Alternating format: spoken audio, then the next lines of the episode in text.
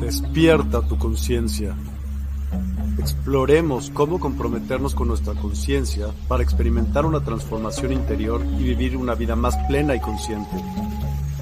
El compromiso con la conciencia comienza viviendo en el presente. Deja de lado las preocupaciones del pasado y las ansiedades del futuro.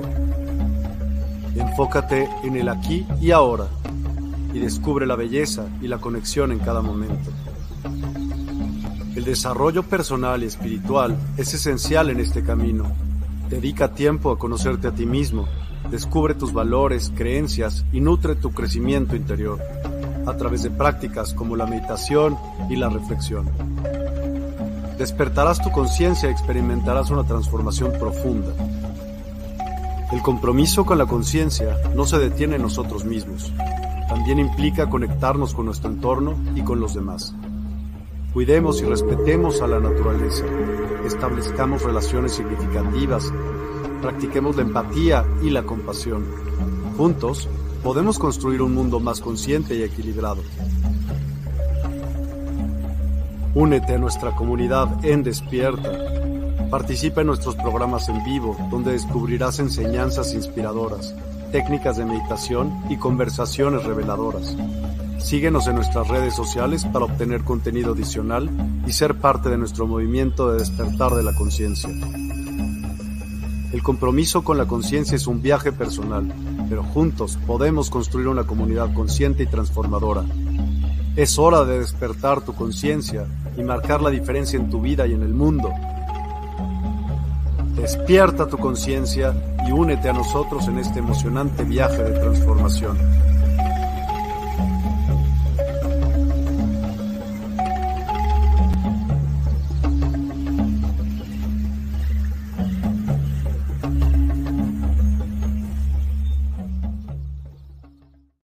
Hola, hola a todos y a todas. Muy, muy buenas noches.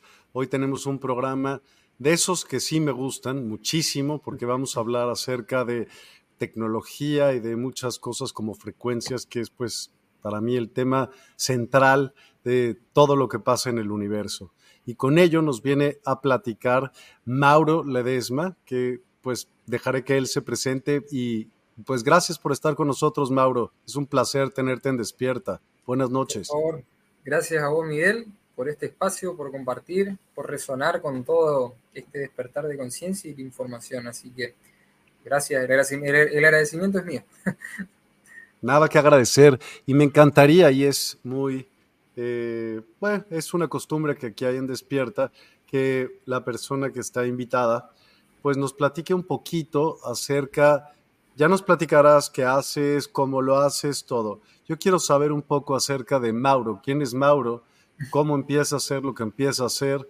Y de ahí nos arrancamos acto presente a lo que nos truje Chencho. ¿Qué te parece? Muy bien, vamos al humano, dijo. Venga. Bueno, Mauro, es un chico joven, sí. Eh, actualmente, bueno, tengo 31 años. Eh, soy alguien muy joven, pero desde los 7 años Mauro empezó a recordar cosas empezó a, tener guías espirituales, como se los conoce. Mi primer guía fue, como todos lo conocemos como Jesús, que me empezaba, se me aparecían sueños, me mostraba cosas que tenía que hacer eh, con las manos, eh, digamos, desde el rezo, desde la oración, más que nada. Entonces, cuando empecé a ver estas cosas, le comento a mi mamá, a mi familia, y me decían, bueno, tenés que ir a la iglesia. y es lo que hice toda mi infancia y mi adolescencia. Eh, mi camino era la, iglesia, hice mucho, mucho servicio, mucha vocación, hasta estuve a punto de entrar al seminario para volverme sacerdote, porque hacer sanaciones, hacer oraciones, eh, la única forma de estar bien visto o buen visto para la gente era tirándome al sacerdocio. Entonces, cuando estaba a punto de encaminarme por ahí, eh, me hablaron en los sueños, me decían mis guías que no, que yo tenía que hacer otras cosas y muchas otras cosas más. Que con eso no, no, ya no. Y bueno, ahí empezó este proceso donde siempre tuve contacto, interacción, siempre soy humano, juego al fútbol, tengo mis amigos, me divierto, soy un chico común y corriente como todos los demás, pero siempre tuve este lado de conciencia donde empecé a mirar las cosas de diferentes formas y a sentirlas de diferentes formas. Y ahí empecé a encuadrar, a decir, ¿cómo hago para esto que estoy sintiendo o viendo, materializarlo? Y entonces eh, dije, tengo que empezar, siempre se me dio vocación de ayudar a la gente. Y ahí empecé a la parte, entré a la parte médica. Eh, me noté en la Facultad de Medicina y a la vez en diagnóstico por imágenes, donde me recibí en técnico en diagnóstico por imágenes. Estaba terminando también la licenciatura en bioimágenes, hasta que me dijeron que no, que, que ya no tenía que hacer eso. Entonces, eso me ayudó a ver la parte técnica y médica, digamos, trabajé en sanatorio, en hospitales, en clínicas, haciendo resonancia magnética, tomografía, eh, trabajando en quirófano, viendo las enfermedades, las patologías desde cerca, de cómo se ve de un cuerpo humano, desde que alguien que fallece, desde alguien que nace, cómo se siente todo eso, cómo se ve de un punto de vista técnico médico. Eso me ayudó a entender de forma física todo lo que al cuerpo le pasaba sumado al todo, a mi lado holístico, religioso, que yo ya lo venía percibiendo desde chico. Entonces, ese complemento me ayudó a entender cosas donde después de esto, bueno, puse un consultorio, me, me dediqué a atender pacientes, me dediqué a la medicina china, a trabajar la parte física, la parte densa, que por ahí nadie lo, no le gusta mucho eso. Eh, y ahí empecé a ver cómo, cómo, cada cuerpo tenía una información, cada templo era algo sagrado, donde yo siempre voy a estar agradecido por, por, entrar a la casa y al templo de alguien, es lo más hermoso que hay, el permitir y el permiso que te da la, persona, y ver sobre todo. Y ahí en ese proceso empecé a tener más cualidades, y me empezaron a despertar otras o, dones, nosotros los llamamos dones, que en realidad son habilidades, y estas habilidades yo de chico las, las pude manejar y potenciar, y bueno, cada vez más, cada vez más, hasta que en mi presente ahora, bueno, se me presentaron muchas informaciones, empecé a canalizar, que es canalizar, recibir información, donde tuve ya en una etapa de decir, bueno, ya no tenés que atender más en un consultorio, tenés que hacer otras cosas dentro de Argentina y fuera de Argentina. Y ahí empezó todo esto que tiene que ver con lo que vamos a hablar hoy, una de las tantas cosas, las canalizaciones de materialización de elementos O. Yo no sabía que eran taquiones, que eran la energía taquiónica, de los taquiones, de la máquina escalar y sobre todo de la cámara taquiónica, que bueno, la terminamos de realizar eh, y la colocamos en la ciudad de Buenos Aires.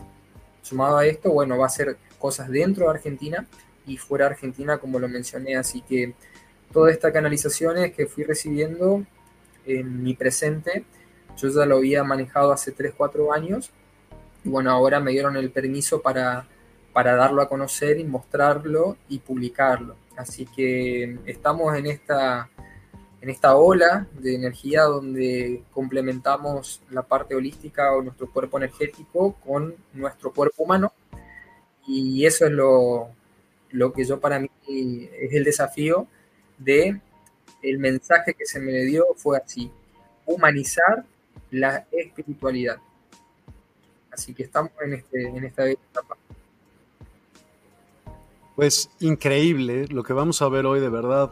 Tomen nota, jóvenes, esto es algo padrísimo. Hemos hablado de taquiones anteriormente, pero nunca hemos hablado de una cámara taquiónica. Esto vale la pena escucharlo. Entonces, ¿cómo, por dónde debemos empezar? Cuéntame. Bueno, para empezar, les voy a comentar cómo me pasó a mí las cosas. ¿Sí? Si no estoy diciendo algo que no, tiene sentido. Cuando veo lo que era la energía hace un par de, de, años, eh, me dicen mis guías que tenía que ir al Cerro Uritorco, que es el famoso cerro que está en Córdoba, en Capilla del Monte. Tenía que ir a esa zona. Cuando voy, ahí empiezo a recibir información eh, donde, bueno, yo iba al norte de Argentina, ¿sí? En una, ciudad, en una provincia que se llama Chaco, en una ciudad justamente que se llama Resistencia. y en esta, estoy cerca de un lugar donde se llama Campo del Cielo, que es un lugar donde cayó un, un fractal de meteoritos bastante grande, importante. Y bueno, como todos, todos los lugares de Argentina, del mundo, cada lugar tiene un nodo energético y una frecuencia. Por algo nacemos en los lugares donde, donde nacemos. Y esto a mí me, me ayudó a entender muchas cosas. Porque a veces cuando nos pasan estas cosas queremos huir de donde estamos. que a todos nos pasa, ¿eh? ojo. Pero a mí me decía algo que tenía que ver con el origen. ¿sí? Eh, y bueno, ahí me mandan a Córdoba, empiezo a recibir, se me aparece lo que conocemos como el arcángel Miguel o la frecuencia migueliana, y me aparecen otros guías donde cuando se me aparece esta frecuencia o el arcángel Miguel, a quien lo conocemos, me empieza a mostrar imágenes en lo que sería eh, clarividencia, por así decirlo. Eh, y yo en ese entonces me acuerdo que no quería saber nada, como diciendo, no, esto no me lo muestra a mí, dale a otra persona. Y bueno, hasta que en un momento, mientras estaba en mi casa, me estaba duchando y veo que se me aparece otra vez la imagen, pero ya era un poco más reiterativa y era muy autoritaria, como diciendo, vos ya sabés lo que tenés que hacer. Eh, yo siempre tuve... ¿Ya sabías? internamente, humanamente, uno dice no, pero tu corazón sabe.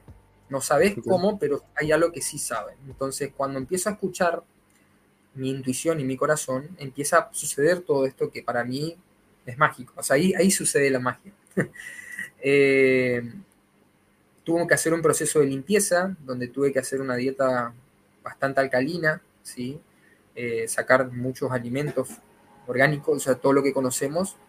Tuve que limpiar mi cuerpo físico, tuve que entender cosas que por ahí no entendía, ahora recién, después de varios años lo entiendo. Y en ese entonces, cuando se me presentan todas estas imágenes, me dicen, no cuestiones, hacelo.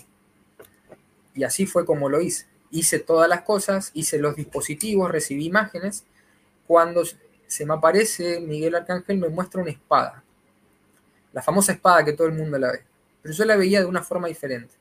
Y esa espada tuve que ir a un lugar, acá un vórtice energético que hay en Chaco, en, mi ciudad, mi provincia. Y ahí tuve que ir a las, en un lugar que es una isla a las 6 de la mañana y a las 3 de la mañana, a la noche, en plena oscuridad, integrando la densidad o la oscuridad y la luz. Y ahí veo la espada sobre el río y tuve que hacer un anclaje de esta, de este, esta espada en mi cuerpo físico y fue muy fuerte. Entonces cuando recibo todo esto, se me aparecen los dispositivos cuánticos, yo los llamaba así en un principio. Y lo tuve que hacer a personas que están en un labor espiritual aquí en la zona. Se los tuve que entregar personalmente. Y me decían, esto hacelo así, como te lo digo, con el nombre, apellido y fecha de nacimiento. Y entregáselo a la persona. ¿Sí? Pues ya sabes a quién vas a entregar. Así me dijeron. Y bueno, y así fue. Los hice, eh, me dieron una técnica, me bajaron una técnica de eh, taquionización. Yo no tenía ni idea que era taquión. Me decían, me bajaron una técnica y me decían, vos coloca tu mano así, haz esto así, y crea un dispositivo de aceleración, yo no tenía ni idea, donde vas a colocar todos estos dispositivos en ese lugar lo vas a codificar con un número específico y después lo vas a hacer con el nombre y apellido para la persona. Entonces yo decía, bueno, lo hago. Eso tenía cuarzo, tenía cobre, tenía frecuencia y tenía una, geometría sagrada. Y yo ¿La frecuencia es específica por persona? ¿Cómo? ¿La frecuencia es específica por cada persona? Sí, porque cada persona tiene una vibración diferente. Eh, y no todos son iguales. Y eso es lo que lo hace único. No hay alguien igual. Eh, pero todos somos parte de uno. Entonces, todos formamos parte de la pizza o de la torta. Entonces, eh, ahí fue el proceso de materialización. Materializar todo lo que canalicé. Y cuando me dijeron, ahora tenés que hacerlo, fue tan rápido todo porque yo en ese entonces cuando voy a Córdoba recibo toda la información, eh, voy a otros lugares y se me aparece nuevamente y me decía, observa, fíjate lo que tenés que hacer, y era de atender, imagínate, de personas uno a uno en el consultorio, a atender y hacer sanaciones a 100 personas, 120 o más, o estar en lugares con mucha gente, fue en meses, ¿sí? Y ahí entendí después que se trataba de taquiones. Es como decir, vos hacelo, después, te, después ya vas a saber. Y ahí cuando fui a Córdoba, es donde se me aparece la palabrita energía escalar. Yo no tenía ni idea, yo no soy ingeniero, quiero aclarar, no estudié electrónica, no estudié nada, nadie en mi familia hace esto, nadie me enseñó, eh, no estudié carpintería, no, nada, nada de estas cosas. Eh, no sabía ni, ni un cuarzo de las formas que se que utilizaban. Todo esto lo recibí eh, de un día, no de un día para el otro, pero lo fui, aquí, fui adquiriendo el saber, ¿sí? Y ahí me di cuenta de las vidas pasadas que tuve, de las experiencias pasadas que tuve que me ayudaron a entender cosas que hoy, porque por más que tengo un cuerpo joven, mi alma no lo es. Eh, y ahí empecé a comprender ciertos procesos y ciertas cosas. Entonces, una de las cosas que empecé a materializar, que es como que te hablaba de la espada, fue esta espada que ves acá. ¿Sí? Esta, esta espada tiene cuarzo, es un cuarzo molido, por decirlo así, tiene una resina vegetal epoxi y tiene cobre en toda, en toda su... Está toda bobinada y tiene una calibración especial, ¿sí? Y cuando empiezo a materializar esto, después empezaron a ver lo que conocemos como taquiones, que son dispositivos toroides, porque me hicieron hacerlo así como el corazón. Ahí acá te muestro las imágenes de, cómo es un toroide. ¿sí? Esto tiene un bobinado primario y secundario. Wow, interior. Está padrísimo. ¿sí? Y la frecuencia azul, justamente. Yo decía, ¿por qué? Los primeros que hice fue blanco. Después me mostraron y me dijeron, ahora hacerlo azul, porque es la frecuencia del rayo azul la que se encarga de hacer este, este labor hay muchas frecuencias que se, nosotros lo vemos como espectro de onda, se lo dice de la parte diagnóstico, ¿sí? en, imágenes. Eh, el rayo violeta, el rayo azul, el rayo verde, el rayo esmeralda, hay muchos colores. Los colores, la frecuencia solar también engloba todo esto. Y fíjate en particular que empezó a ver la frecuencia violeta. Cuando yo veo la frecuencia violeta, que es la imagen que vos estás mostrando de la máquina escalar, ahí aparecen estos guías Primero dijimos que me apareció la frecuencia migueliana o el rayo azul, que está representada por Miguel y otros seres más. Pero acá, en principio, aparecieron Quan Yin, como la conocemos todos, eh, Saint Germain y Tesla. Yo decía, ¿qué tienen que ver estos guías? Saint Germain, ¿qué tiene que ver Quan Yin? ¿Qué tiene que ver el arcángel Saquiel? Porque se me aparecían en sueños, en imágenes, mientras estaba manejando, mientras iba a un lugar había una persona que me decía, mira, el, arcángel Saquiel eh, me, daba una carta o me daba una lectura y me decía, esta es la lectura del día de hoy para vos, te la canalicé. Y arcángel Saquiel. Y justamente Saquiel, que es el rayo violeta, eh, justamente Saquiel se representa en el día sábado. Justamente yo nací un día sábado. Eh, y ahí empezó la máquina a escalar, como la ves en la imagen. Esa máquina yo decía, ¿qué es la energía escalar? No tenía ni idea. ¿Quién es Tesla? Y ahí empecé a leer y ahí empecé a recordar cosas. Y cuando empiezo a ver Tesla, empiezo a ver Tartaria, empiezo a ver Lemuria, empiezo a ver Atlántida. Y ahí se me empezaron a venir imágenes, pensamientos, sensaciones que no les podés explicar, porque nadie te lee, no hay información de esto en los libros, en ningún lado, ¿sí? Y ahí cuando me di cuenta, eh, cuando me di cuenta, me, encuentro soldando y armando una máquina escalar. Y yo nunca en la vida había entendido esto. Me acuerdo que empecé a armar capacitores con frasco de mermelada. Eh, no, tenía, no tenía ni idea que era un capacitor. Tenía frascos de mermelada, lo empecé a hacer con, agua y sal, como se lo hacía en la vieja escuela como no tenía electrodos, me lo colocaba en la muñeca con cinta.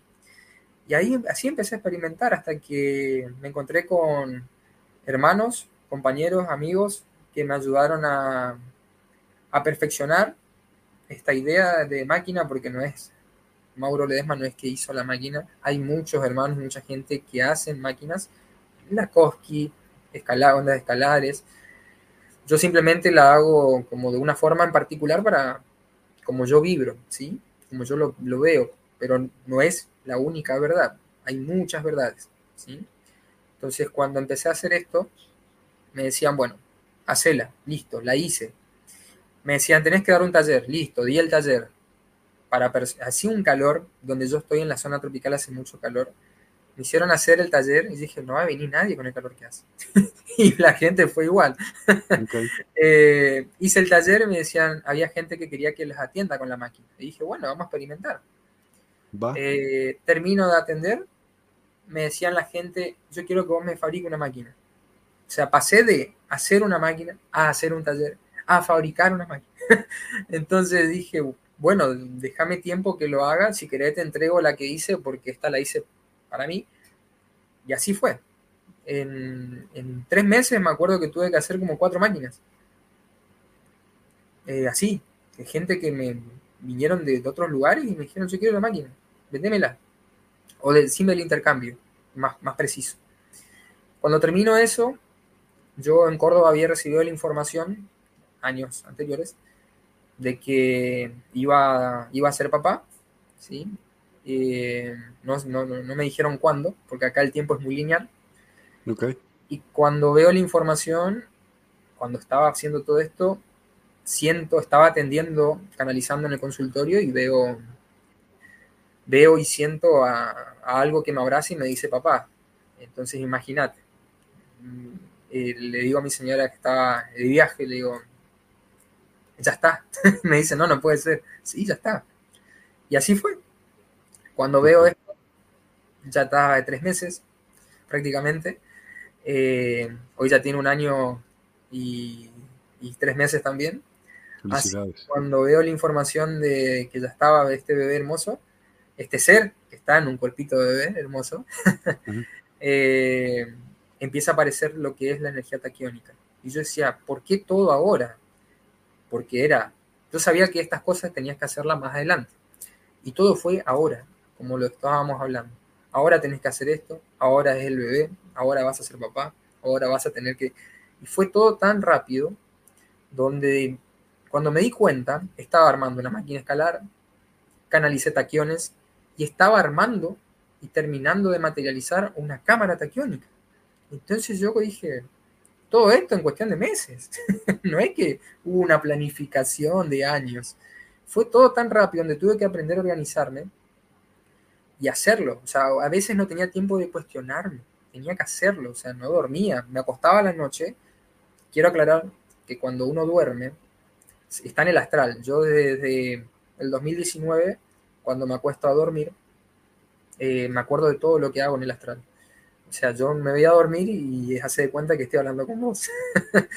y cuando me iba a acostar a dormir, me hablaban de todo esto y me decían, tenés que hacer la máquina, tenés que hacer la cámara, tenés que hacer, y no, era algo donde no podía dejar de hacerlo, hasta que lo terminé, y ahí, bueno, empezó todo esto de dar a conocer, de materializar los taquiones, la máquina escalar, como la están mostrando, y la cámara taquiónica, sobre todo.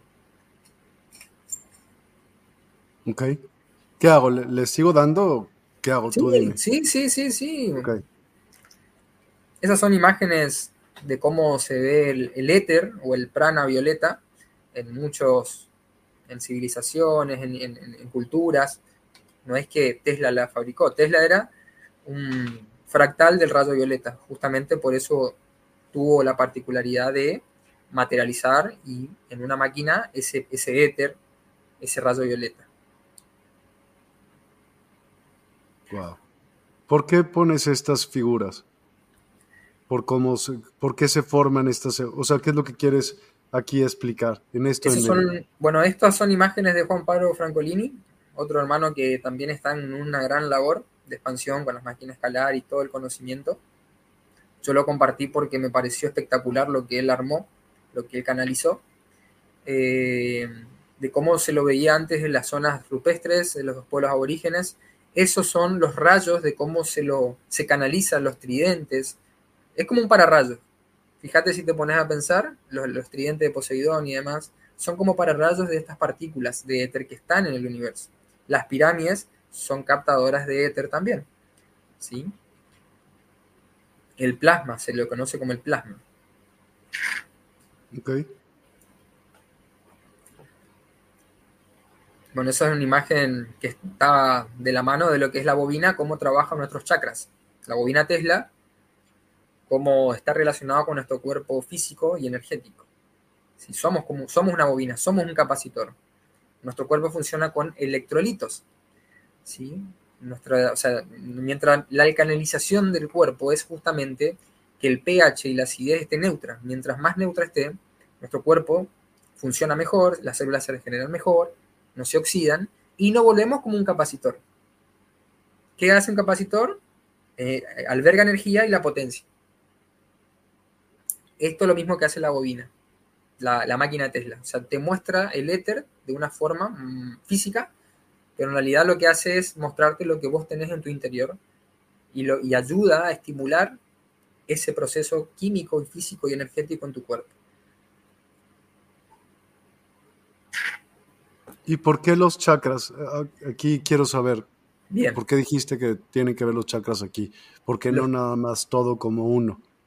Los chakras es, son como los pulmoncitos energéticos de nuestro cuerpo energético, donde entra y saca energía todo el tiempo. Entra y sale energía todo el tiempo. ¿Sí? Y esos son las válvulas por donde la energía, el prana violeta o el éter circula. Y sobre todo, fíjate que en particular que el chakra violeta, que está relacionado con el chakra corona, tiene ese color, violeta, porque acá es donde entra la energía radiante, como la llamaba Tesla. ¿Por qué radiante? Porque genera calor.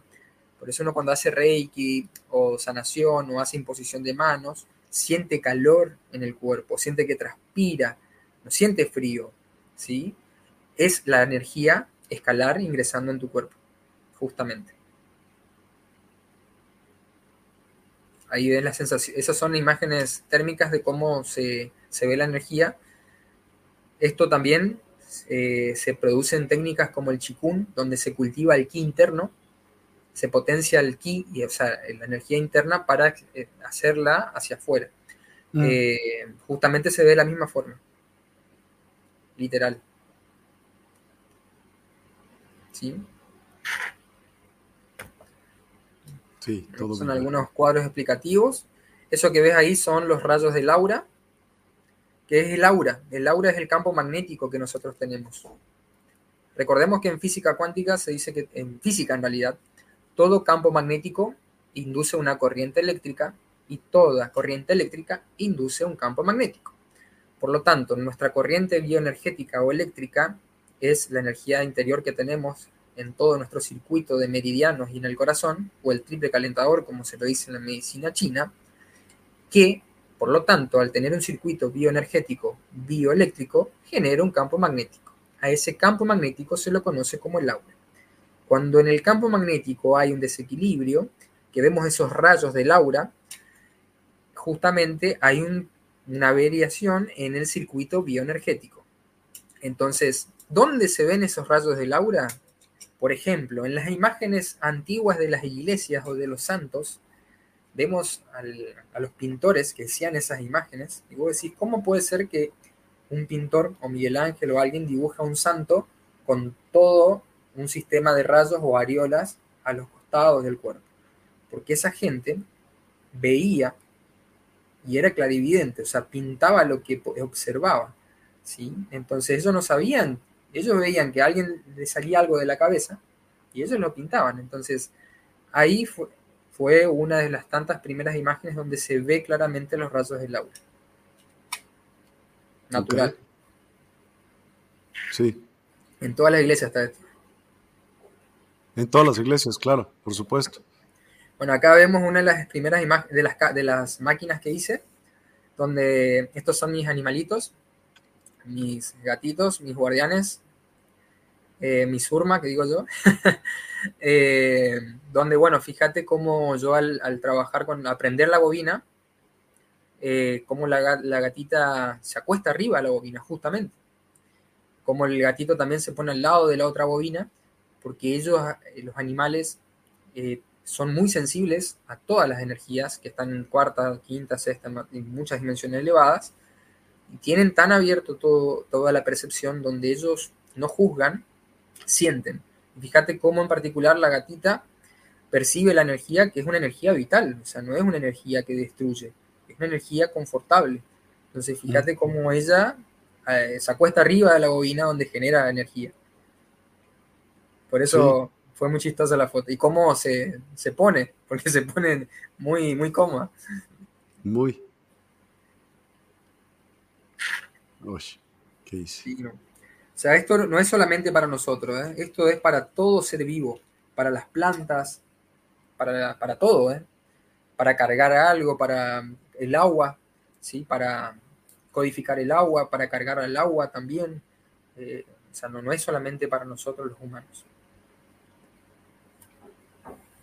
Pues, ¿Cómo funciona una máquina escalar? Sí, eso es un circuito donde, bueno, se la empezó a conocer en realidad por Cristian Amenofis, como se lo conoce. Eh, eh, él fue uno de los pioneros en esto.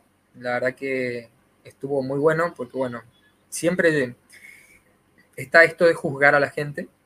Yo no, no juzgo, simplemente observo y veo lo que a mí me, me resuena y comparto justamente con eso y creo que él fue uno de los pioneros donde mostró un circuito muy básico, muy bueno, accesible para todo el mundo y por eso lo compartí, eh, porque es algo muy básico, es algo que la persona puede aprender y puede, materiales que se pueden conseguir. ¿sí? Fácil. Bueno, esas son imágenes de cómo se ve eh, un copo de nieve antes de la terapia escalar, después cómo se codifica la célula, cómo la geometría cambia, ¿sí? cuando está en desarmonía y cuando está en armonía. Ok. Como lo de Masaru Emoto, ¿no? es así, es así. ¿sí? Vemos cómo el campo también disminuye, cómo cambia el color, ¿sí? antes de la terapia y después. Esto se carga en todo.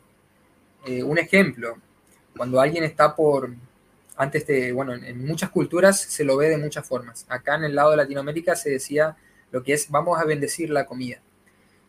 ¿Qué se hace cuando se bendice la comida? ¿Sí? Uno cuando está bendiciendo está energizando la comida.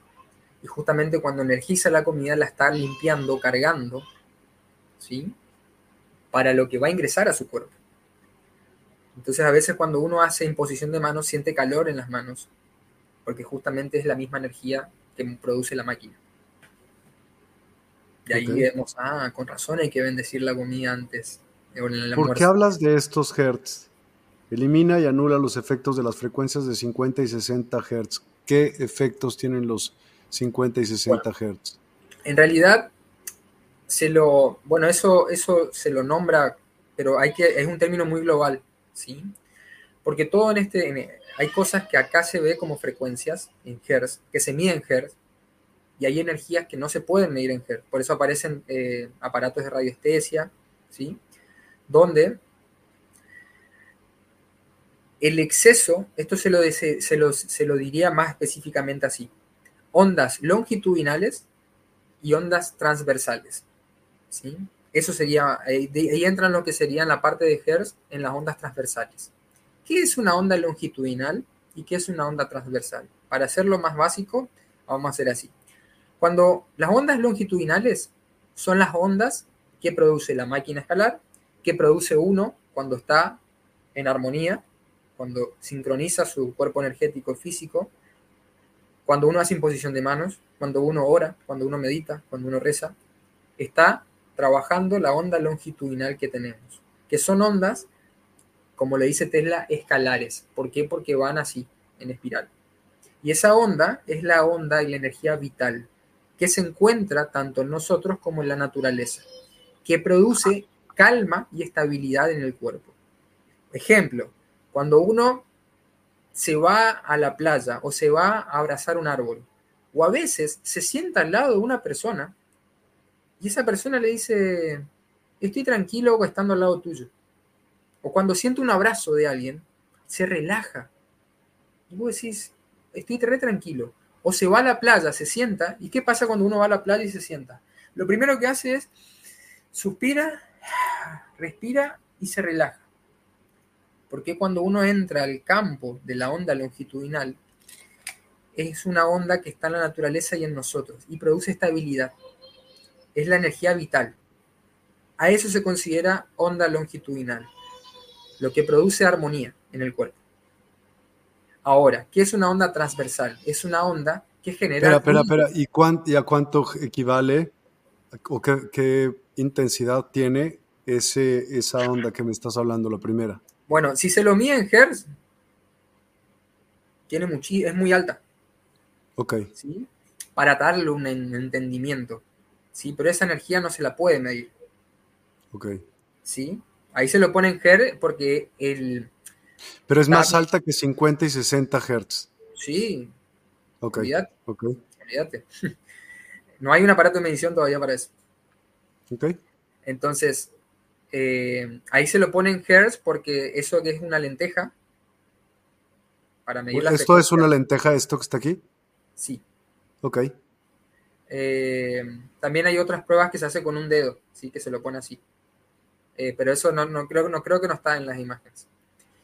Después de esto, está lo que es la onda transversal. ¿Qué es una onda transversal? Lo que genera ruido e interferencia en nuestro cuerpo. ¿Dónde se ve la onda transversal? En la ciudad. Uno va a la ciudad y está a mil, está con la cabeza así, a ruido, come rápido, se altera, se enoja, se pierde totalmente de su tranquilidad, ¿sí? Está todo el tiempo en ruido, lo que genera las, eh, los celulares, los modem, la radiación, las antenas 5G, 4G, todo eso genera ruido, genera onda transversal, que hace que nos saque de desequilibrio y justamente opaca lo que es la onda longitudinal que tenemos nosotros. ¿Sí? Entonces lo que hacen estas, esta máquina, estos taquiones y esta frecuencia es ayudar a producir y a manifestar y a estimular la onda longitudinal que tenemos nosotros en nuestro cuerpo, permitiendo así que las ondas transversales no puedan ingresar a nuestra aura o a nuestro campo magnético. Funciona como una especie de, no de protección, sino como una especie de límite, ¿sí? Pero es por frecuencia. Todo va a ser dependiendo de la persona, porque cada persona vibra en diferentes frecuencias y tiene una memoria particular.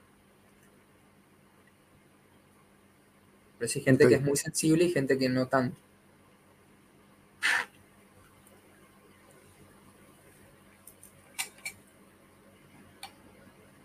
¿Estamos bien hasta ahí? Sí. Esto que dice, somos los dioses de los átomos que nos componen, pero también somos los átomos de los dioses que componen el universo. Así es. A ver, te voy a hacer una pregunta que siempre le hago a todo el mundo y yo creo que tú me vas a poder contestar una, algo distinto que quiero escuchar. ¿Por qué las células que tenemos en nuestro cuerpo se unen para formar a Mauro, a Miguel, a... ¿Por qué las células se unen? Sí, o sea, esos o esos átomos, ver hasta lo más chiquito que quieras, pero ¿por qué se une eso más chiquito que tú quieras para formarte a ti o formar a la lámpara o formar a, lo que sea? La pregunta sería, yo te contestaría con otra pregunta, ¿por qué no se formaría?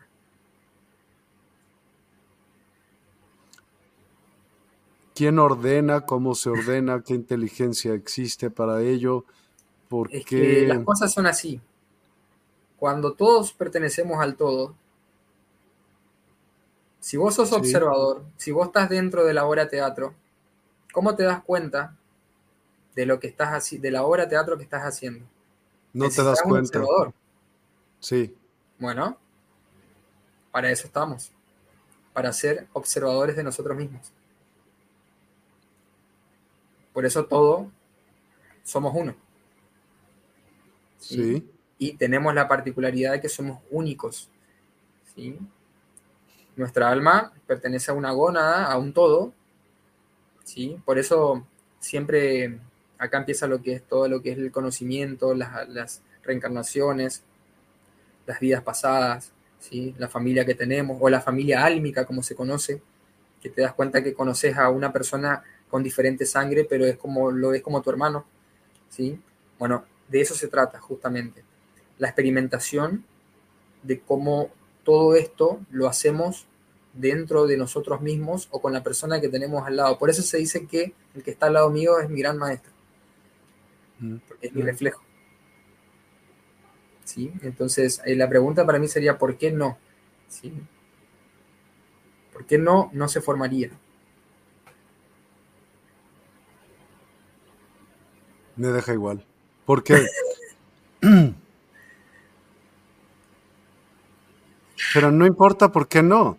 El chiste es porque sí pasa. O sea, como nosotros dices que nosotros mismos materializamos a todo lo que estamos haciendo desde un plano viéndolo de observador antes de... Somos materia. constante. Somos materia.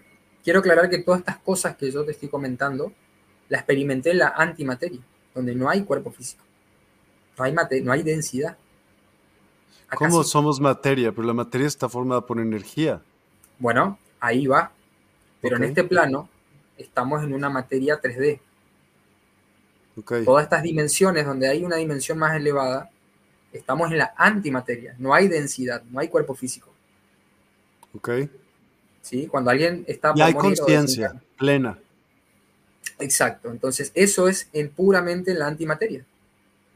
El alma tiene conciencia plena, pero el alma no, nosotros no tenemos ¿Por qué nosotros no tenemos la conexión hacia esa alma todo el tiempo?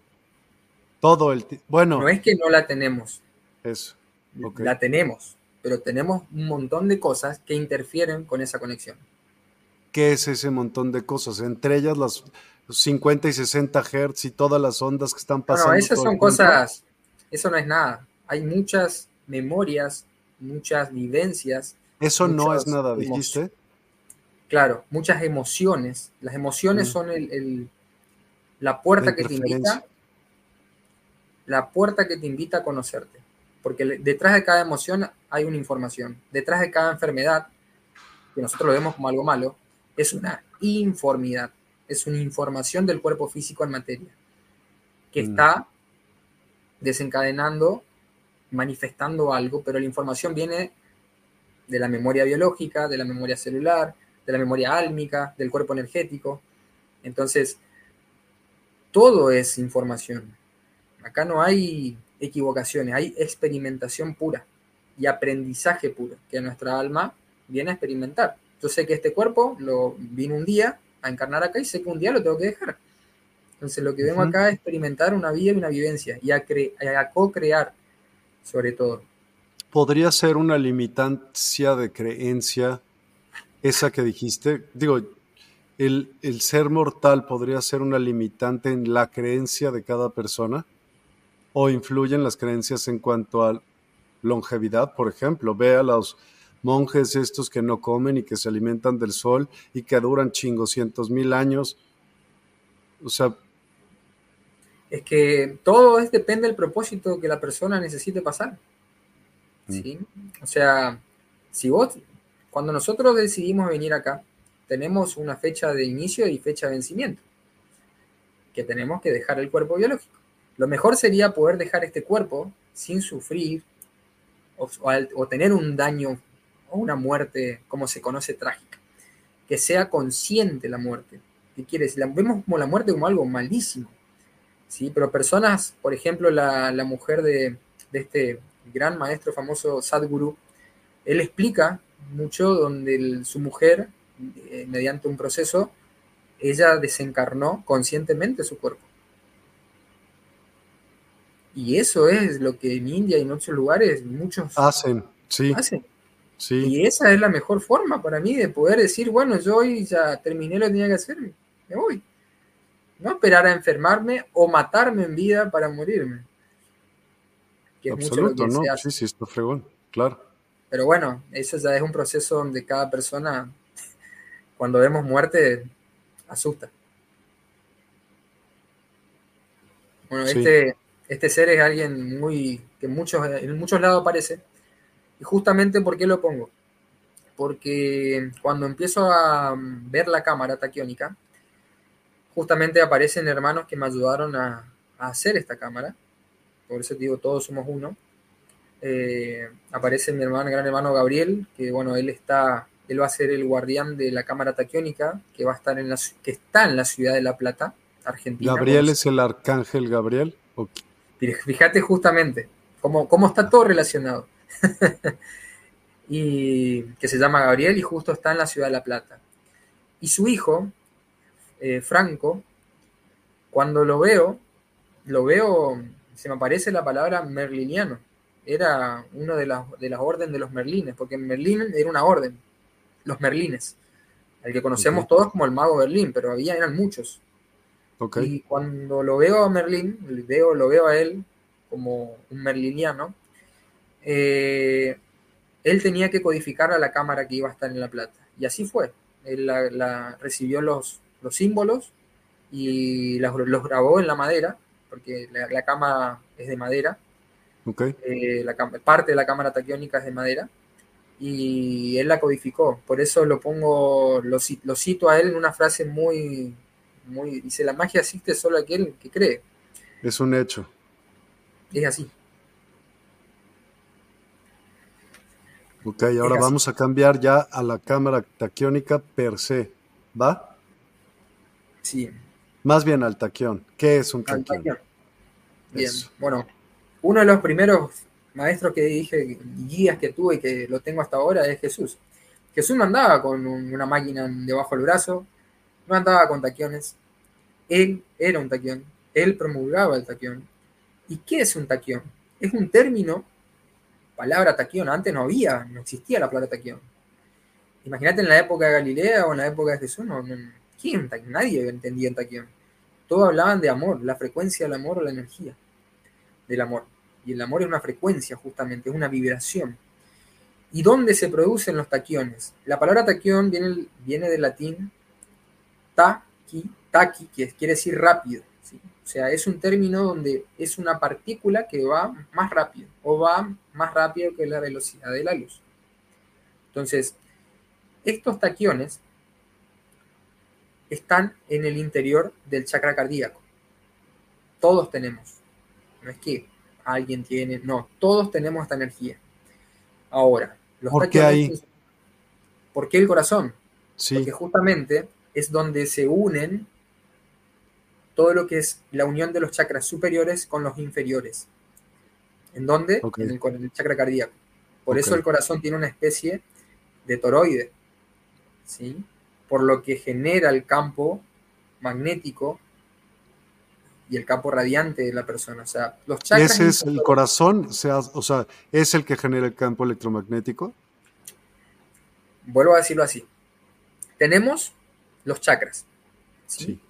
Son sistemas energéticos. Entonces, tenemos lo famoso que son siete, ¿sí?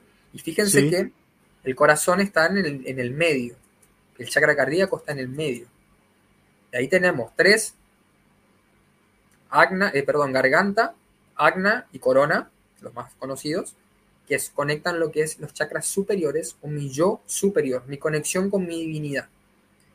Y después tenemos los inferiores, que es el plexo, el ombligo, el sexual o base, como lo quieran llamar, que conectan la terrenalidad, lo humano. ¿sí? Entonces, para llevarlo sería toda la parte magnética y todo lo que es la parte superior sería la parte radiante, o la parte masculina y la parte femenina, lo que me ancla la tierra. ¿Se entiende?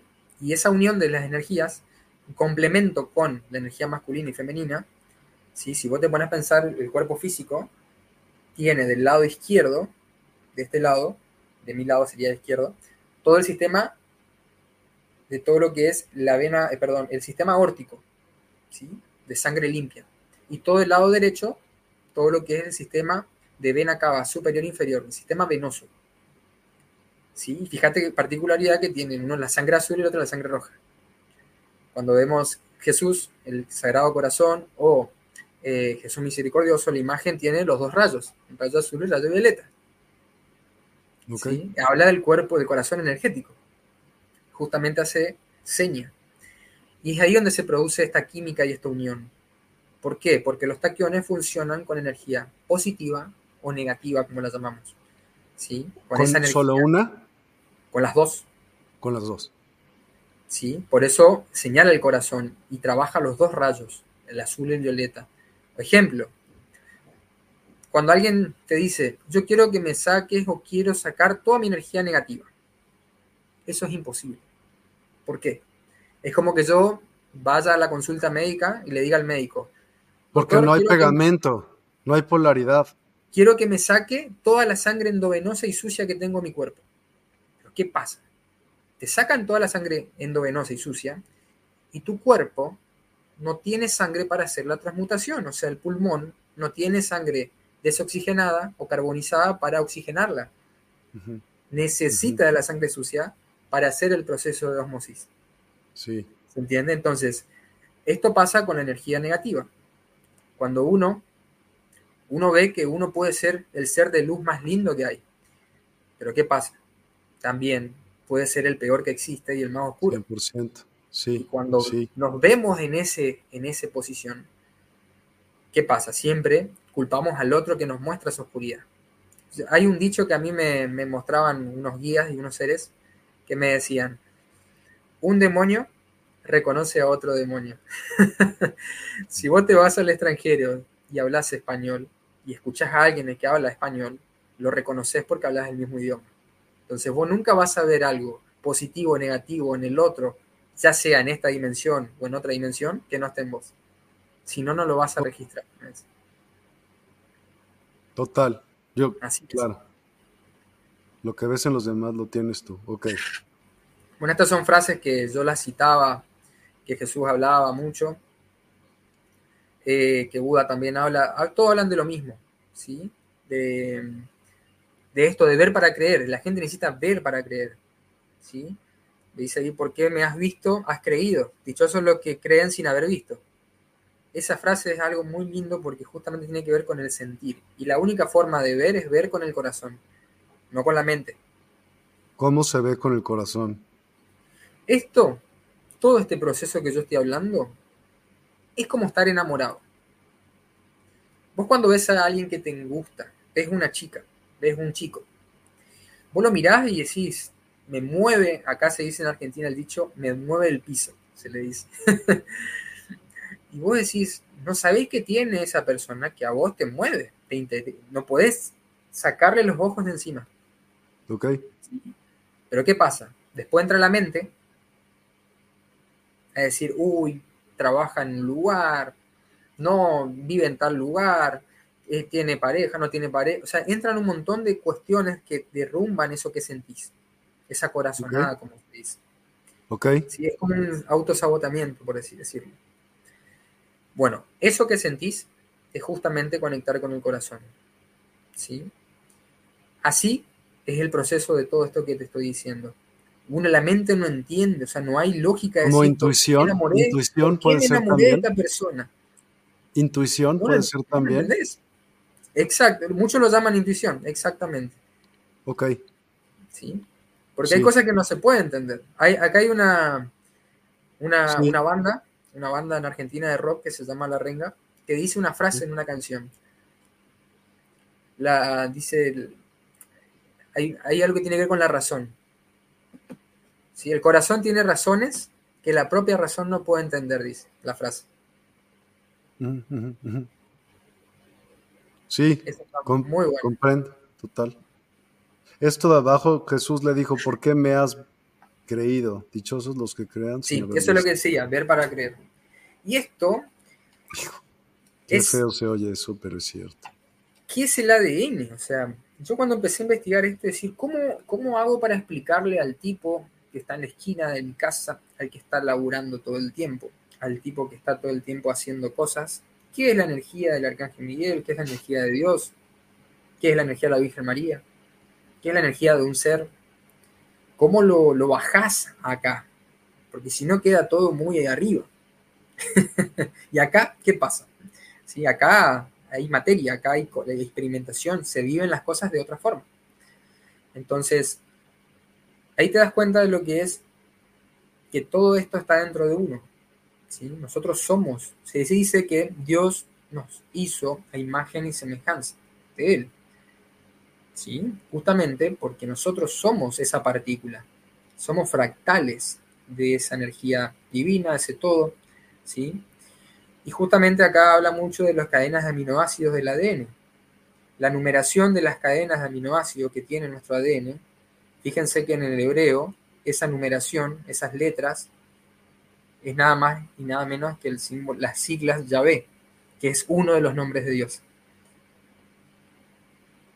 Entonces, esa numeración que tiene el ADN, o casualidad que va con el alfabeto hebreo, que significa Yahvé, en castellano, como lo conocemos.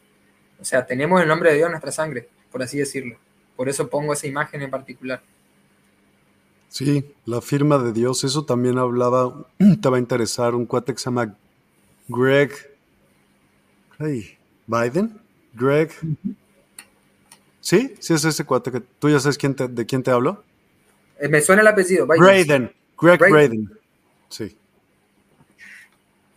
Y está brutal que decía que la firma del ADN decía God, o sea, Dios. Es que todo, todo a ver, en la parte de medicina se interesan por justamente los cuatro cadenas y nada más.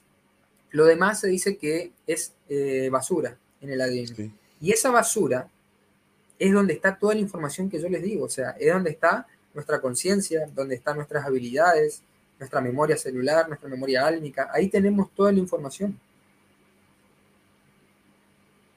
Sí. O, sea, es un, ahí está todo, pero está en el inconsciente. Por eso, el 95% de nuestro cerebro es inconsciente y el 5% solamente manejamos. Cuando empezamos a conectar y a recordar y a conectar y a hacer sinapsis con estas memorias, empezamos a utilizar, capaz que decir de ese 5%, un 10 o un 15. ¿Sí? Pero esos son, uno se dice las personas con dones, que en realidad son las personas que empezaron a utilizar sus habilidades que estaban en su cuerpo. O sea, es así. Es así el proceso.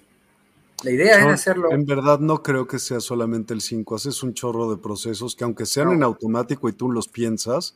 Es una forma mm. de, expresarlo, ¿eh? ojo. Eh, yo lo hablo de mi Pero como la gente lo asegura, ¿no? Del 5, yo no creo que sea el 5. De entrada. Es para poner un, orden. Más, un friego Para mí es muy relativo, muy relativo. Ah, o los chicos de ahora nacen con una habilidad y una sensibilidad que, cognitiva que vos decís es impresionante. Tienen, mi bebé tiene un año y las cosas que hace nadie le enseña. Y vos decís, la, yo al, año capaz que estaba haciendo otra cosa. Sí. Está bien y, sabes que creo que depende también la frecuencia vibratoria en la que se encuentre ese, ese cuerpo, las conexiones neuronales que puede ejercer. Y entonces, pues, no, o sea, un iluminado en principio no sé si usar el 100, pues seguro sí, que emite luz es luz, ¿no? Tiene toda la información. Okay. Por eso es muy importante eso que estás diciendo, escuchar y acompañar el proceso del ser. Por eso ellos son los, para mí son los más grandes maestros que tenemos, porque son los que estuvieron más cerca de la fuente o de Dios, como lo quieres llamar. Y es ahí donde están conectados, o sea, son los que más están conectados. Y eso es el aprendizaje, poder estimular y ayudar a ese proceso. ¿Tú sabías que en Puerto Rico hay una cámara taquiónica? ¿Ya sabías? Hay cámaras en todo el mundo. Ok. ¿Sí? Eh, quiero aclarar eso, porque no es que Mauro hizo la cámara, no. Hay cámaras taquiónicas en todo el mundo. La que yo hice particularmente, que me la hicieron hacer, eh, trabaja una cámara, es una cámara taquiónica que tiene una frecuencia específica. Nada más. No es ni mejor ni peor que otras. Es diferente. Nada más. ¿Ya vimos esto? Sí, sí, sí. Está brutal. Qué bonito está. Ahorita enseñas los taquiones, please, de cerca. Pero dales chance, espérate, está lo máximo. Y hay unos que tiene eh, que brillan en la oscuridad. No, una belleza, de verdad. Te felicito. Esto es, aparte son temas que a mí me me súper encantan, de verdad, ¿qué te digo? Eh, sí, estos son algunos que empecé a hacer nuevos que tienen fotoluminiscencia. ¿sí? ¿Ah, los vas a poner ahorita o no? Eh, sí, ahora lo pongo, ahora lo pongo. Ahí voy a buscar, acá, lo tenía a mano. Ok. Aquí dejo el mate. Bueno, acá en Argentina tomamos mate. A todos los de Instagram sí los estamos leyendo y les estamos también tratando de contestar. Dicen que se ven pequeño, pero pueden buscar en YouTube Despierta 852HZ todo seguido y lo encuentran. Y ahí vamos a estar en vivo también, o en Facebook, o en LinkedIn, o en Twitch, o en Twitter, pues aparte de los que estamos, ¿no? Y en, también en, ¿saben qué? En despierta.online, Lee. En despierta.online, la sección de Live TV, ahí lo puedes ver totalmente. Acá voy a mostrar eh, uno en particular, que son los últimos que hice. Los voy a tapar acá para que se puedan ver. Eh, se ven por la pantalla. Estos son fotoluminiscentes. ¿sí? No sé si se alcanza a ver porque tengo la pantalla iluminándome. Pero en la oscuridad se ve. nada más no rompas el taquión, por favor. No, no, no. ¿Sí? Estos son los, los que ahora. Igual en la foto se, se ve mucho mejor. Acá hay mucha luz. Pero ¿cómo? ¿No, se le, ¿No pasa el hoyito en medio? O sea, tiene una... ¿No pasa una cuerdita o no puedes poner una cuerda como el que tú tienes? Sí, estos todavía no los terminé. Ah, los Por eso cortas ahí. Así como los ves, son los, son, están recién hechos. ¿Sí? Acá vemos uno terminado, por ejemplo. Está divino. ¿Sí? ¿Para qué pones el coil, el, ¿Cómo se llama? El embobinado. Gracias. Tiene un bobinado primario, que es el que está dentro del interior, y un bobinado secundario, que es el que está afuera. ¿Sí? Esto ¿Por qué pones dos? Porque el bobinado primario genera una frecuencia y el secundario es como, es como las bobinas. La bobina tiene siempre, si vos ves un, transformador de, de microondas, tiene el bobinado primario y el bobinado secundario que es más grande, más grueso. A veces los ponen con cables finitos y cables gruesos para diferenciarlos. Y eso genera un campo electromagnético. Esto, eh, como es, no es un campo electromagnético, en realidad es una energía y una frecuencia, potencia justamente eso. ¿sí? Y el cuarzo es, son materiales piezoeléctricos. Esto es un cuarzo cristal blanco. Me hicieron, o sea, yo lo me lo hicieron hacer así con un cuarzo blanco, como que se los que se usan Tamiana. así son los cuarzos que yo utilizo. ¿sí? Eh, y esos cuarzos son los que eh, me hacen trabajar, codificarlos, porque moler un cuarzo, trabajar un cuarzo no es fácil, son elementales, son seres. Yo cuando lo empecé a hacer me daba muchas cosas porque digo, estoy trabajando con un elemental, ¿por qué hago esto? Y me decían, porque vos tenés el permiso. Y ahí me dieron, me contaron, me mostraron en imágenes de dónde yo venía y podía hacer eso. Eh, porque tengo una memoria lemuriana bastante importante. Por eso puedo ahora manipular y conocer todo esto. ¿Quién es? Bueno, después voy a explicar la energía lemuria y, y Atlántida. Y ahí esto genera una frecuencia específica donde la resina eh, epoxi vegetal, tiene que ser vegetal, eh, genera una especie de vacío que comprima el cuarzo, más al bobinarlo y al calibrarlo y a codificarlo genera mayor frecuencia. ¿sí? Los cuarzos se utilizan en electrónica, en los radares, y se, utilizan en sanaciones. ¿Por qué? Porque justamente ayuda a expandir y a modificar el campo magnético de la persona, que sería el aura. Entonces, estos taquiones, lo que se hace es trabajar la energía y potenciar la energía positiva y negativa de la persona. Trabaja los dos hemisferios, los une en el corazón y los expande. Es un captador de partículas y un potenciador de energía. Por eso es muy importante integrar la energía positiva, integrar la energía negativa, integrar lo masculino y lo femenino y sobre todo pensar eh, sería tomar conciencia de lo que pensamos. Y por eso la frecuencia, para que irradie y absorba ese tipo de, frecuencia, justo. ¿Sí? esto potencia. ¿sí? Por eso mucha gente...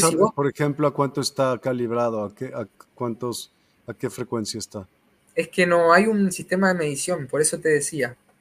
Eh, ¿Cómo la frecuencia tú? Claro, porque cada persona está en un proceso diferente.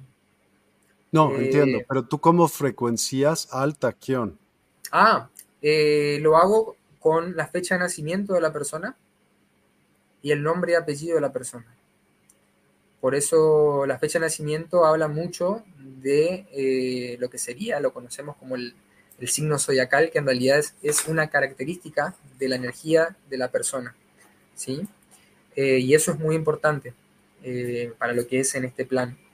En base a esa información, se me mandaron, bueno, yo tengo una codificación que son unos mudras que recibí para acelerar y codificar ese proceso de la persona, de la energía, en el taquión. Yo decía, si esta energía está en nosotros, ¿para qué tengo que hacer todas estas cosas?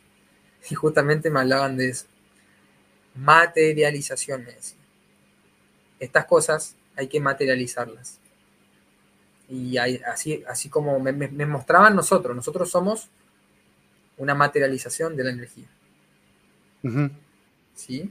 Eh, cuando veo esto, después aparece esto, que ahí donde aparece, que decía lo que es la energía del arcángel Miguel. Te mostré la espada en un principio, ¿sí? Después apareció el, toroide. Todo esto lo recibí en canalización. Mientras dormía, mientras meditaba, mientras estaba por la calle, recibía las imágenes. Yo no soy artesano, nunca sabía hacer nada de estas cosas. Quiero aclarar eso. ¿sí? Porque por ahí dice, bueno, estudiar, para nada, fue todo así, de. Este fue eh, el que recibí eh, cuando tuve que hacer el de Arcángel Miguel. Todo esto es cuarzo, ¿sí? todo está bobinado y tiene una geometría bastante particular. ¿sí? Me hicieron hacer así, justamente, eh, la Trinidad trabajando.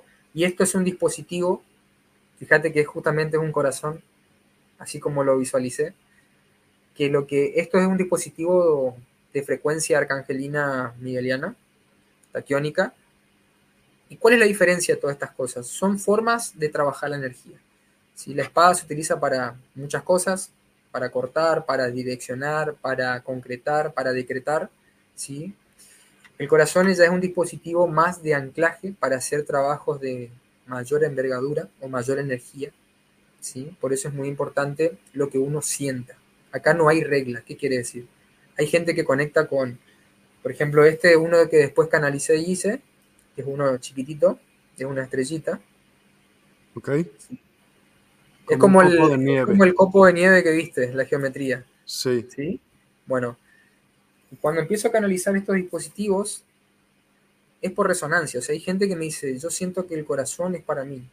Listo. O sea, no, si vos sentís que es así, es así. Yo no sé quién, yo, a mí me mandan a, materializar estas cosas, a dar a conocer y resonar con la persona que tiene que resonar. Es simple. ¿Sí? muchas eh, personas preguntan que si lo puedes mandar a todos lados en el mundo.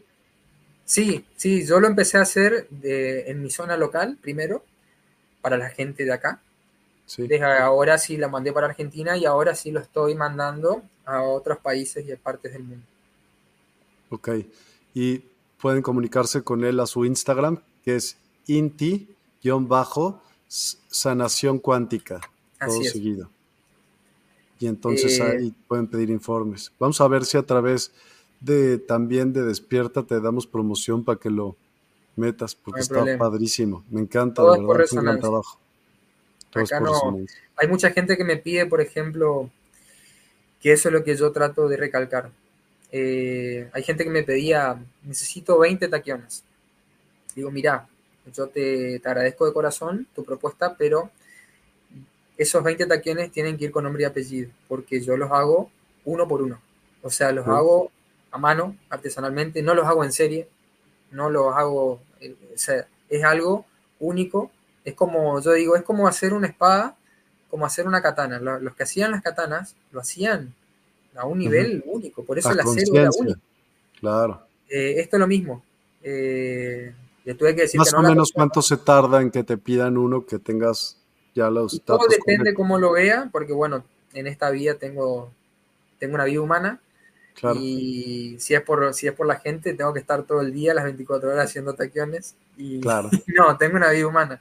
Entonces, por ahí pido disculpas si Hay gente que yo le respondo a todos, leo todos los mensajes, eh, los hago uno por uno, así que todo dependiendo, si yo puedo hacerlo en una semana, en un mes, antes, después, yo lo hago. La idea es poder frecuenciar la energía de la persona, eh, ver el proceso y, bueno, sobre todo también hacer responsable de esto, porque esto no es que nos libera de las cosas, esto nos muestra la integración de las cosas, de las energías y el equilibrio. ¿sí? Si una persona está muy densa, le va a mostrar la parte energética o la parte sutil para que equilibre. Si una persona está muy sutil o muy en la luz, le va a mostrar la polaridad oscura para que integre, ¿sí? para que se neutralice. Esa sería la palabra. Ok, está brutal, de verdad me encantó. Sigamos entonces. Principales características de los taquiones. Ya lo dijimos. Sí, sí, sí. Uy, ¿por qué me está regresando? Ya. Ok, ¿cómo y qué, por qué puedo sanar? Puedo sanar. Tenemos que, ver qué es la palabra, qué es sanación, qué es sanar algo. ¿Sí? Sanar algo no es sacar algo de mi cuerpo, no tengo nada malo. ¿Sí? Mi cuerpo tiene información. Lo que nos conocemos como enfermedad es una informidad. Es el cuerpo físico que está expresando algo en materia para que se lo vea. Imagínate que esto es como un nene. El nene cuando no recibe atención, ¿qué hace? Empieza a llamar la atención. El cuerpo físico, cuando no se les da la escucha, empieza a llamar la atención que son las alarmas o los dolores o las enfermedades.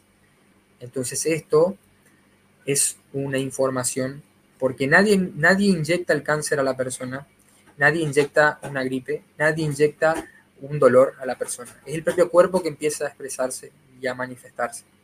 Entonces, ¿cuál es el problema que hay? No vamos al terapeuta, no vamos al médico y le decimos, doctor, tengo la historia clínica acá. Me pasó porque en el consultorio viene el paciente con la historia clínica y le dice, doctor, esta es mi historia clínica, quiero que me cure y me sane. Pero a ver, la historia clínica, ¿de quién es? ¿Es del doctor o es de, suya? No es mía. Bueno, entonces, lo mismo pasa con los pacientes. Que te dicen, yo quiero que me saque la energía negativa, pero pará, la energía negativa es tuya, no es mía. Entonces, no nos hacemos, o la persona no se hace cargo de lo que le pasa. Entonces busca siempre que alguien le solucione o culpables, que es lo más fácil. ¿sí? sí.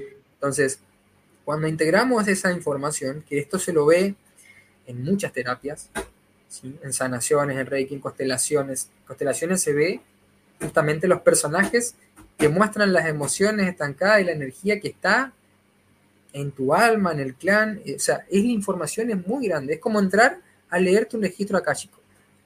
Entrar a la biblioteca y decir, quiero leer un libro. Pero ¿qué libro querés leer? Entonces, cuando empezamos a escuchar nuestro cuerpo, empezamos a entender todo esto y cómo funciona y lo que bloquea la energía que yo quiero realizar o hacer.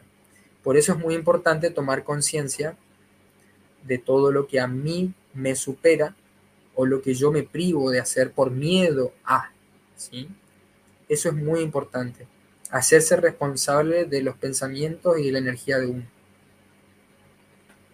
Totalmente de acuerdo contigo así, así como lo, lo ves. Pues por eso puedes sanar. Es que la sanación es una integración. Cuando integramos, vos ni cuenta te das que, sanaste. Porque sabes lo que pasa también, por ejemplo, eh, me pasó mucho en la parte médica y técnica, paciente que tiene, por ejemplo, un cáncer de mama, ¿sí? se le hace la marcación tumoral, se le hace quimioterapia, radioterapia, eh, le estirpamos el tumor. ¿Listo? A los seis meses control, el tumor vuelve a crecer.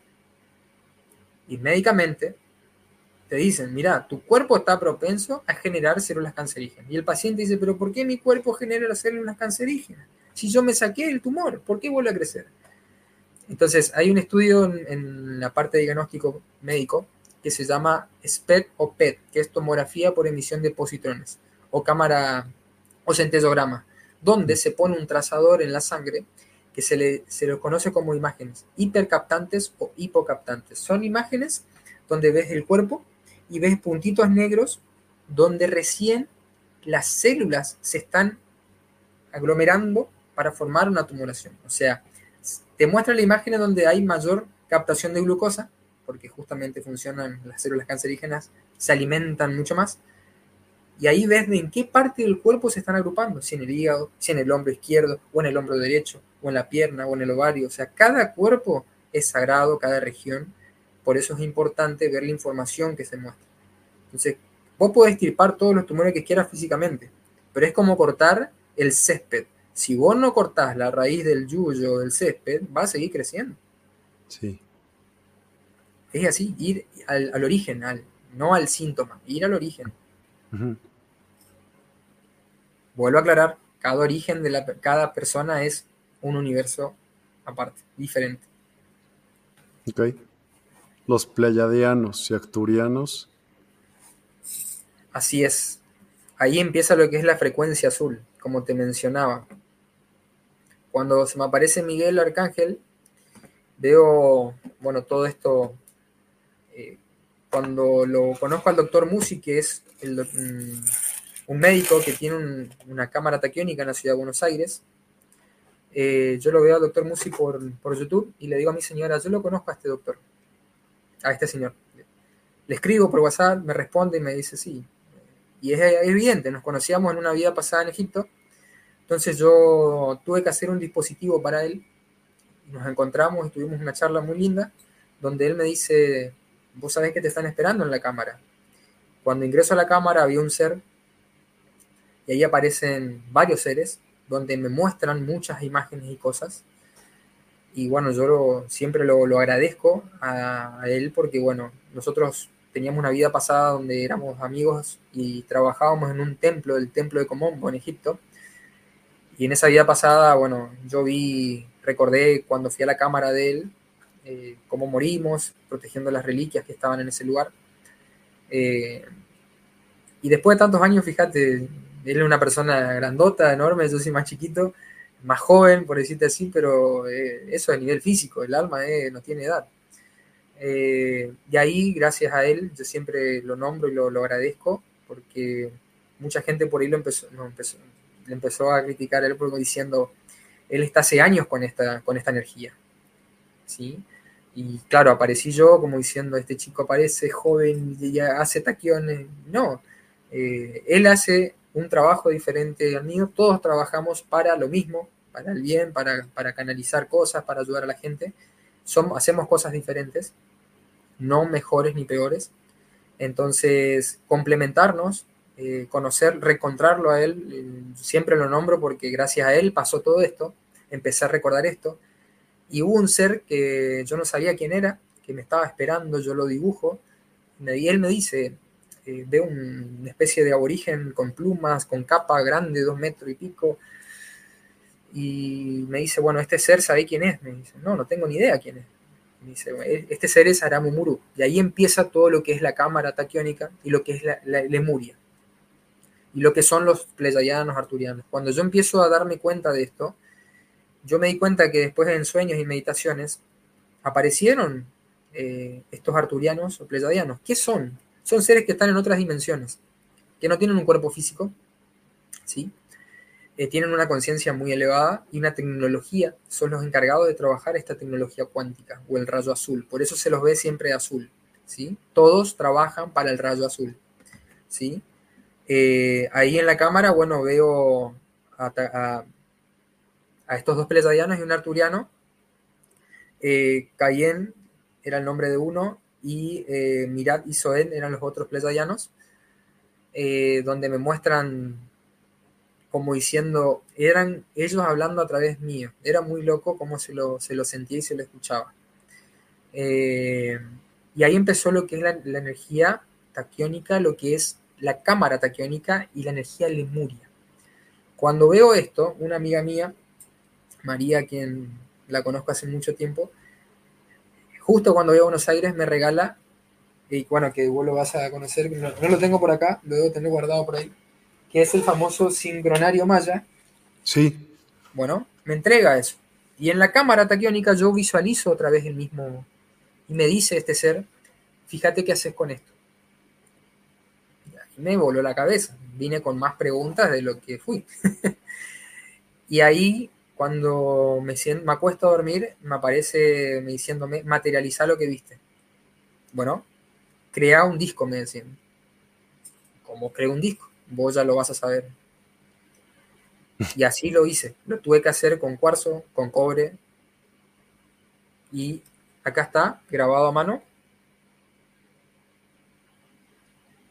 Todo el sincronario. Y acá está lo que es el disco de Aramumuru. ¿Sí?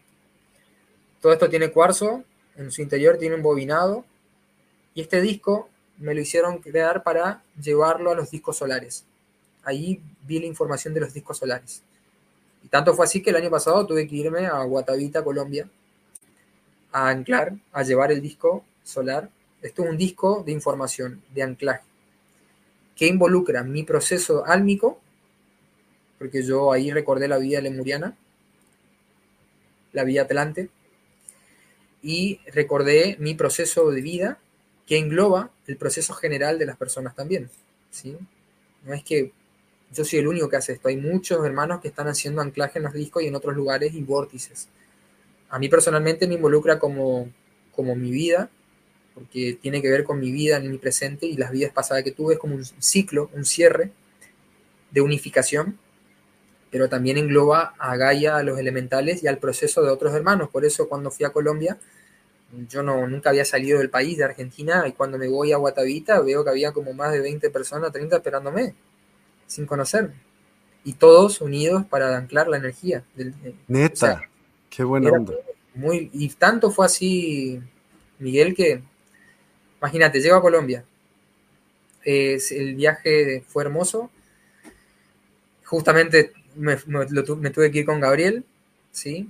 Eh, que justamente por algo tiene el nombre de Gabriel, el mensajero de Dios. Eh, y cuando vamos a Guatavita, hicimos el anclaje del disco. Fue algo hermoso porque nos recibió la lluvia impresionante y, y, terminamos de hacer la ceremonia con el pueblo muisca. Fueron unos hermanos muiscas que son el pueblo aborigen de ahí. Me entregaron un cristal. Hicimos una unificación. Hicimos la ceremonia. Terminamos de realizar la ceremonia y se abrió las nubes y salió el sol. O sea, fue hermoso el recibimiento y lo que hicimos. Sumado a esto, cuando voy a Colombia veo algo arriba en la montaña, en la ciudad, y era el ser uno de los, una iglesia. Y le digo, ¿qué hay ahí? ¿Qué es ahí? Es, eh, me dicen el cerro de Monserrate. Bueno, tengo que ir ahí, no sé qué hay, pero tengo que ir. Cuando vamos ahí, junto a otros dos hermanos de, de Venezuela que están viviendo en Estados Unidos, eh, Vivian y Toñito, y con Gabriel hicimos, fuimos a un lugar donde justamente eh, había artesanías de oro, que es la sacristía donde se conoce el sagrario, y ahí tuve que hacer un anclaje donde, bueno, eh, era una unificación lemuriana. ¿Quiénes eran los lemurianos? Era una civilización que tenía un conocimiento y conectaba la energía del corazón, utilizaba la energía del corazón. ¿Quiénes eran los primeros lemurianos? Los aborígenes, nuestros hermanos. ¿sí? Por eso cuando fue la conquista, parte del plan de la conquista, porque nadie vino a descubrir América, todos vinieron a cortar la conexión de Gaia con el universo y el humano que lo tenía el, el aborigen de ese entonces. Y justamente fue todo lo que pasó después los saqueos, las matanzas, las conquistas, fue neutralizar esa energía y esa conciencia. Y justamente fíjate qué casualidad que toda Latinoamérica, donde están ubicadas las iglesias, debajo de las iglesias eran los templos aborígenes sagrados, eran vórtices energéticos y ellos lo sabían. En México hay muchos de eso y en todas partes de, de, de América eh, están estos vórtices. Por eso cuando voy a este lugar veo que debajo de la capilla había un vórtice energético y veo unos aborígenes que estaban ahí y Vivian, por ejemplo, empezó a llorar, a canalizar el llanto, el sufrimiento de las personas que estaban ahí. Y cuando terminamos de hacer la ceremonia, en la plena iglesia, totalmente cambió la frecuencia. Eh, la energía se sintió diferente, ya no estaba tan densa. Y, esto lo loco, por eso lo cuento, después lo voy a subir en Instagram. Eh, al terminar hacer esto, Guatavita y Monserrate, a los dos días sucede el terremoto de 6.3 en Colombia, es más precisamente en la región de Cundinamarca, que estaba ahí cerca de Bogotá. Yo estaba en Bogotá. Y fue muy loco porque fue a la mañana temprano con réplicas. Entonces di, ahí entendí la respuesta de, lo, de Gaia que tiene que ver con los discos solares, porque los discos solares son los chakras donde atraviesa la energía kundalini, que está ahora en toda América. ¿sí? Por eso Matías Di Stefano, eh, Samuel Valdivia, bueno, Ariel León y otras personas más y otros seres que no son tan famosos y conocidos, que hacen un labor de anclaje, trajeron toda la energía de Egipto a Occidente, toda la energía de Oriente a Occidente, porque acá está ahora el foco. Esto lo decía ya Parravicini, lo decía ya el gran Pedro Romaniuk, el, gran triángulo del Cono Sur. O sea, Argentina, no solamente Argentina, toda la región de Sudamérica alberga todas las razas, tenemos la mezcla de todos, o sea, es un despertar de conciencia para todo el mundo. Entonces, ahí entendí la respuesta de Gaia lo que fue el temblor, y le digo al conserje del hotel, ¿hace cuánto no tiembla acá? Me dice, hace bastantes años. Entonces digo, hay mucha casualidad que justo que yo nunca salí del país, salgo, vamos a, anclar una, energía en el vórtice energético del disco solar de Guatavita, vamos a hacer este anclaje que está en la capilla, en el vórtice energético aborigen sagrado, y a los dos días empieza a temblar la. Eh, creo que hay no hay casualidades ahí. Entonces ahí entendí lo que es la respuesta de Gaia, porque la cámara taquiónica, la que yo particularmente canalicé, trabaja con los elementales. Y la medicina china trabaja con elementales. ¿Qué quiere decir? Nosotros tenemos elementales en nuestro cuerpo el fuego, el aire, ¿sí? el metal, ¿sí? la tierra. Todo eso está en nuestro cuerpo, en los intestinos, en el corazón, en el tipo calentador. ¿sí? de eso estamos hechos. Bien. Gaia también tiene elementales. ¿sí? Entonces, los elementales tienen que estar en sincronía con el proceso de Gaia y nuestro cuerpo. Nosotros cuando tenemos exceso de fuego, ¿qué pasa? El intestino empieza a opacarse, eh, nos empieza a salir llagas, tenemos úlceras, ¿sí? tenemos colon irritable, tenemos gastritis, hay exceso de fuego. Entonces, los Gaia también le pasa lo mismo. Estos vórtices son vórtices energéticos donde la cámara taquiónica, la que yo particularmente canalice, tiene que estar anclada en las ciudades, no en, en cualquier lugar. Tiene que ir más precisamente en la ciudad. ¿Por qué? porque la ciudad es donde está toda la densidad que conocemos, toda la onda transversal. Y es ahí donde hay que pulsar la frecuencia para expandir, que es la frecuencia solar. ¿sí? Es para equilibrar todo, todo ese ruido y esa frecuencia transversal para ayudar, porque el gran, a ver, la gran masa de gente, la gran masa de hermanos, la gran masa de personas y de maestros está en la ciudad, no está afuera. Entonces es ahí, a mí particularmente, donde me mandan yo siempre trabajé en la densidad y en la oscuridad con, muchos seres. Eh, sé que no todos lo hacen, por eso yo respeto cada una. Eh, a mí me mandan a hacer este trabajo sucio, por decirlo así. no es lindo caminar en el barro, pero bueno, alguien tiene que hacerlo, como digo siempre. Eh, y justamente me mandan a colocar estas cámaras en las ciudades para equilibrar la energía de Gaia, del vórtice energético de la ciudad y de los elementales. ¿sí? Entonces, funciona un sistema de red de cámaras, donde el doctor Musi tiene la red de cámaras colocadas también, tiene más de 15 cámaras, 20 cámaras. Bueno, yo estoy haciendo este tipo de cámaras en ciertas partes de Argentina y en ciertas partes del mundo donde la estoy armando y planificando dónde va a colocar y quién va a ser el guardián y de todo, porque es una cámara de reconexión también, ¿sí? donde son portales donde la persona unifica el cuerpo físico, energético y espiritual. Eh, es muy potente, pero vuelvo a decirlo, eh, va, eh, tiene que estar en la ciudad, la que yo estoy haciendo. ok. ¿Se entendió? Se entendió. Bien. De esto es lo que hablaba, la integración de los opuestos, el yin y el yang, ¿sí? Set, Horus, cómo, cómo trabaja, cómo se lo ve esto en, diferentes culturas. Eh, la pirámide que hice, incluso el, taquión que hice uno de los primeros es una pirámide, que eso va arriba de la cámara. Eh, tiene algo de esto. Esto es un vortex. Esto ya es mucho más grande. Esto tiene, unos cuarzos ahí. Sí. Es pesadito. bueno, eh, el vortex que hice para la pirámide tiene esto, tiene frecuencia y vibración y bueno, es una especie de jaula de Faraday donde está rodeada de cobre, donde concentramos toda esta energía y estas partículas en un punto, ¿sí? Y anclamos al lugar. Por eso fíjate que todas las pirámides, si vemos el paralelo Ecuador, el trópico de Capricornio y el trópico de Cáncer, toda esa franja vas a ver que hay pirámides, tanto de México, en Indonesia, en China, en Egipto. ¿Por qué? Porque en ese rango es donde están de lleno los fotones del Sol, donde impactan de lleno. Y los fotones son energía.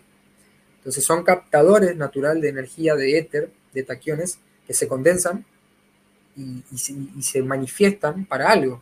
Las cámaras eran procesos de unificación, no eran para la momia o para algo, eran cámaras de reconexión, donde uno reconectaba su cuerpo energético, espiritual o divino con su cuerpo físico, cuerpo humano, por decirlo así. O sea, para iluminarse, para crear conciencia. Así como explica Buda, que se sentó en un árbol y empezó a iluminarse, justamente él empezó a conectar desde ahí.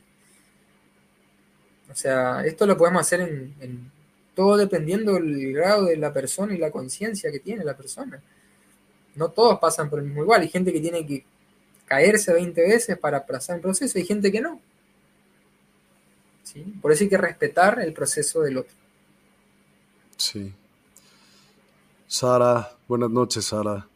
Eh, Lulu Metzan, wow, qué impresionante e interesante. Gracias por compartirnos tus vivencias. por favor.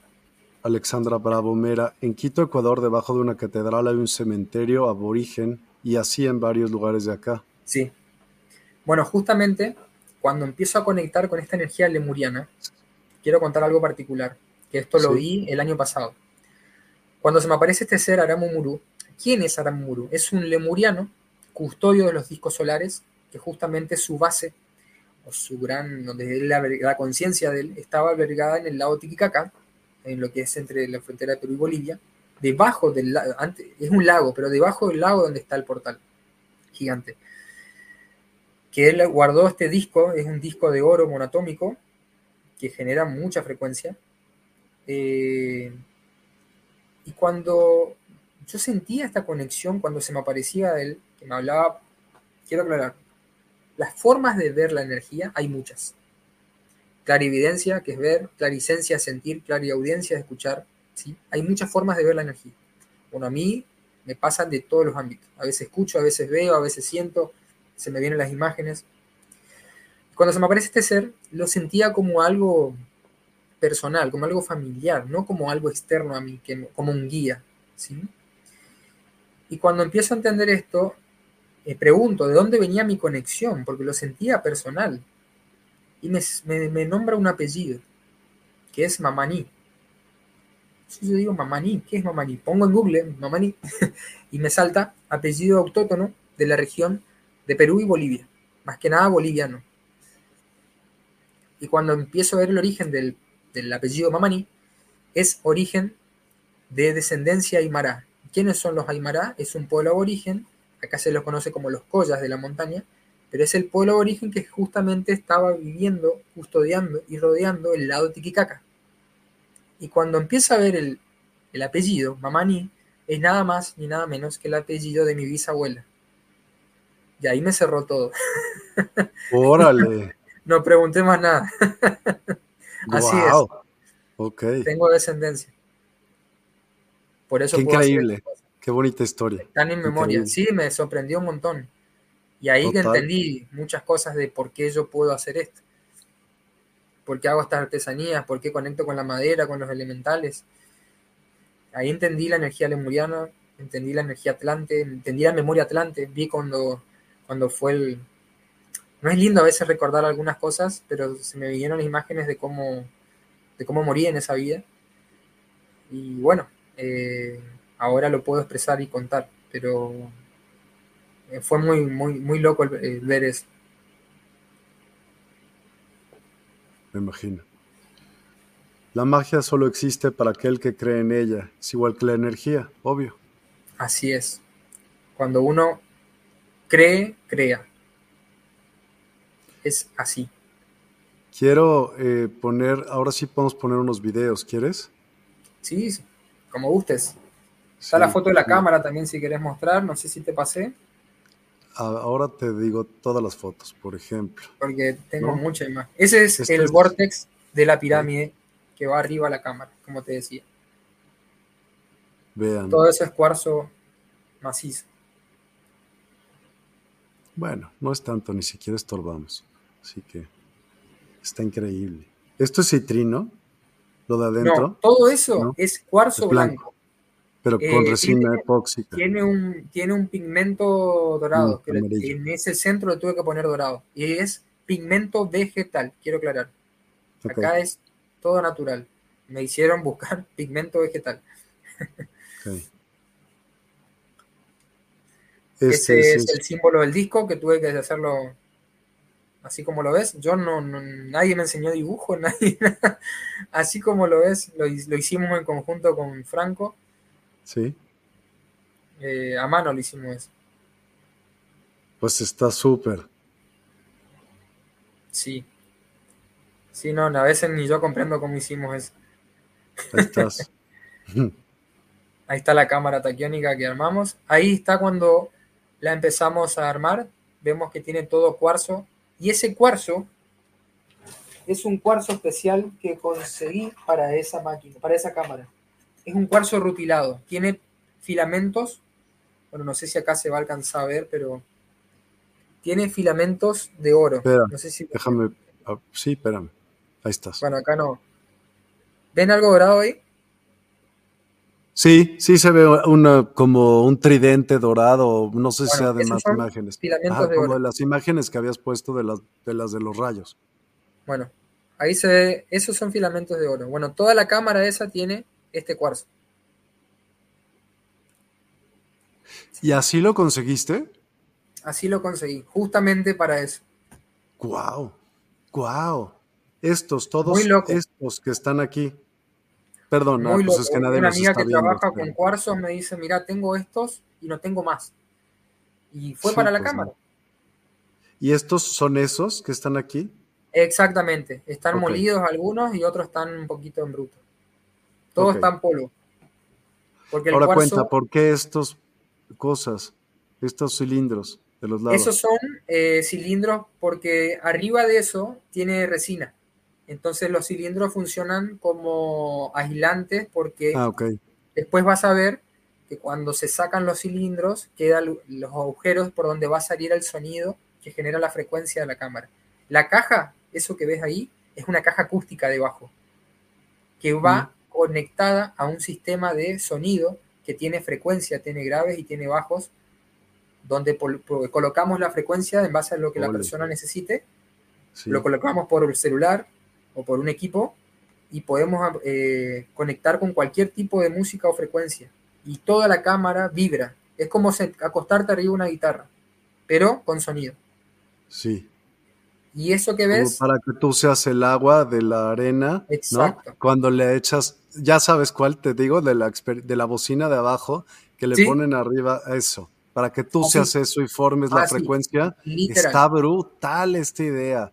De veras brutal. Y Porque somos agua. Somos vibración, sí.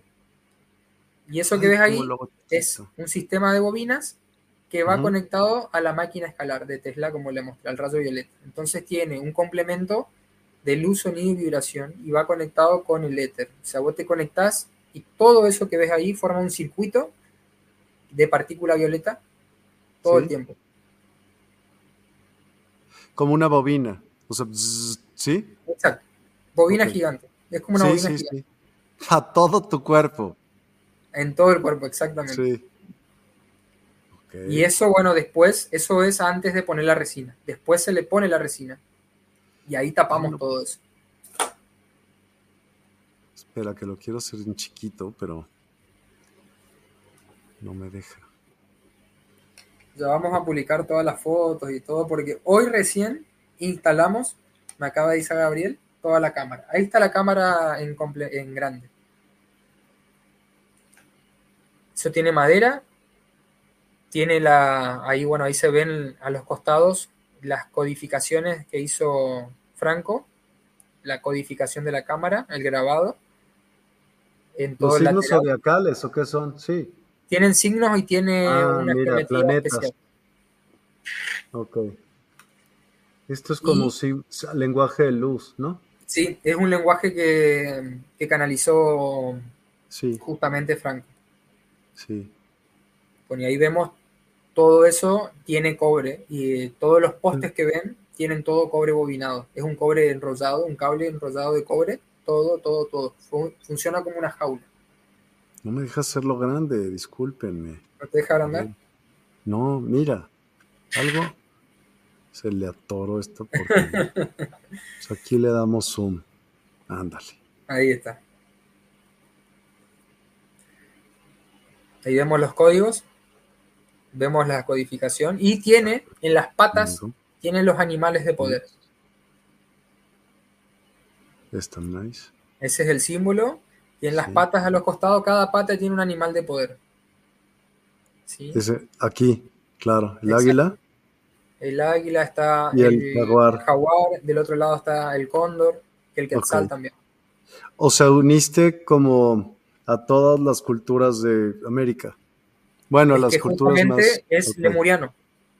Ah, ok, ok. Eh, es conectar con la energía lemuriana. O sea, la única forma de, de conectarnos es volver al, útero, es volver a la energía femenina. No hay, o sea, no hay nada mejor que el abrazo de la madre, como yo digo. claro. Y ahí vemos cómo todo eso está tapado y uno cuando conecta, se conecta por, las manos, ahí como ves. Por eso ves que resalta los electrodos bobinados de las bobinas de las manos. Vos te acostás wow. tus manos arriba de eso. No, hombre, está fregón. Y fregón, fregón. Vemos dónde sale todo el sistema de sonido de acústica, de vibración. La cama realmente vibra. o sea, es impresionante. Wow, ¿qué te digo? Wow.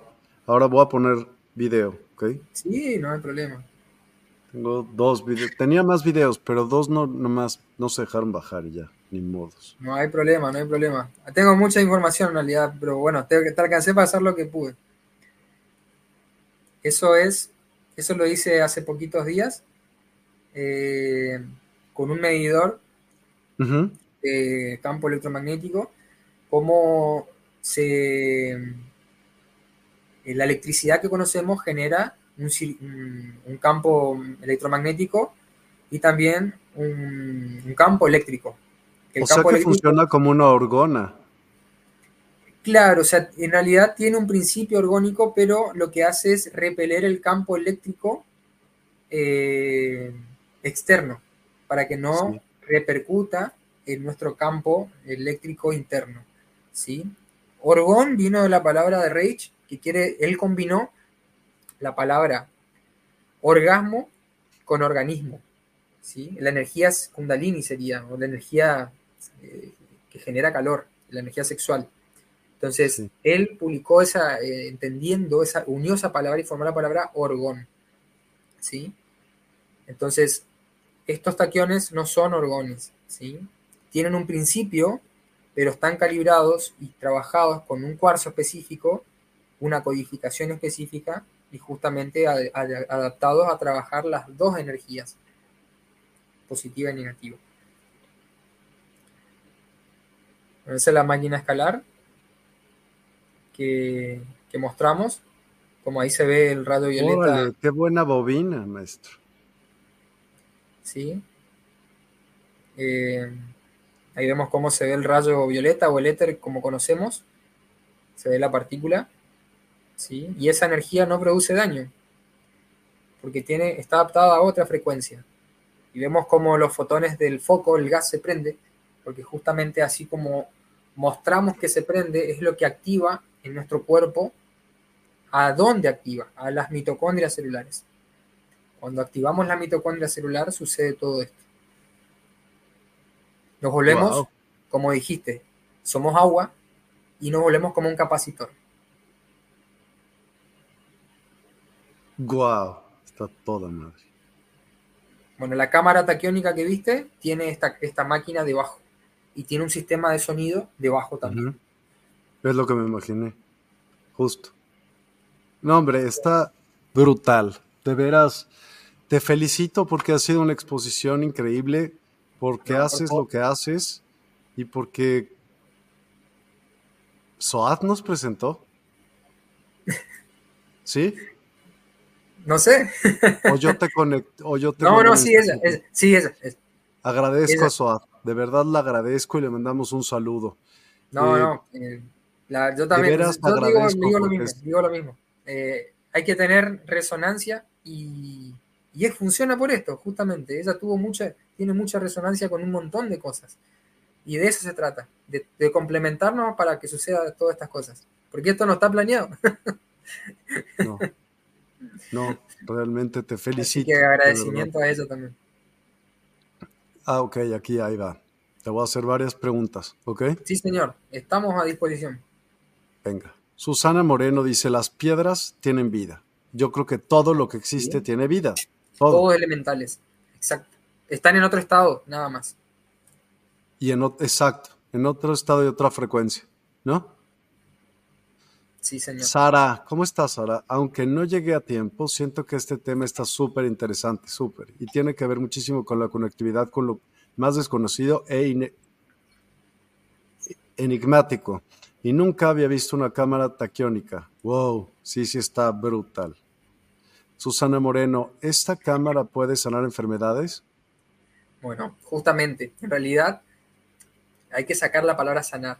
Para mí sería eh, esta cámara puede mostrarte la información que necesitas para por la que tu cuerpo puede enfermar o enferma. Y dentro de ese proceso de tal conciencia que tú puedas saber cómo se hace eso. Está brutal. Imagínate esto, Miguel. Imagínate esto. Que hay una pregunta que muchos me la hacen. Las cámaras MedVed, es una cámara MedVed. Entonces yo, yo quiero buscar una cámara donde a mí me duele algo, me quiero acostar y que se me vaya el dolor. A ver, si es así, yo voy a hacer el, envenenar todo mi cuerpo. Total, al otro día me meto en una cámara y estoy como nuevo.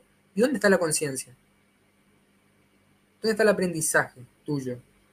No evolución. ¿Qué te sirve? Es como decir, mato a alguien, total, después lo resucito. O lo reanimo. Pero lo están matando. Entonces, no está el aprendizaje. Vamos a o sea, esto todavía no se va a dar hasta que la persona no sea capaz de tomar conciencia de sus actos y ser responsable de los actos y de la energía. Porque imagínate tener una cámara que reconstituya, porque está la tecnología, que reconstituya. A mí me están dando, a mí me dieron el permiso para mostrar esto, pero es la persona la que tiene que eh, es como, a ver, es el guía. Yo soy un guía.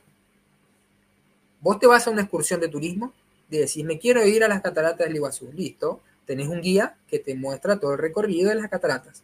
Tenés que caminar dos kilómetros, tenés que hacer esto. Pero el guía no te lleva encima y te pasea. Sos vos el que tiene que caminar. De esto se trata estas cosas. Si no es todo muy fácil. Y la gente va a hacer cualquier cosa y no va a tener conciencia.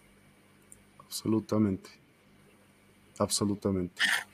Eh, dice, qué padre, ¿a cuántos hertz llega la vibración? Misma pregunta que hicieron. No lo medimos. Yo fíjate, ese aparatito lo medí, pero no lo medimos. Lo que sí te puedo decir, lo que se siente.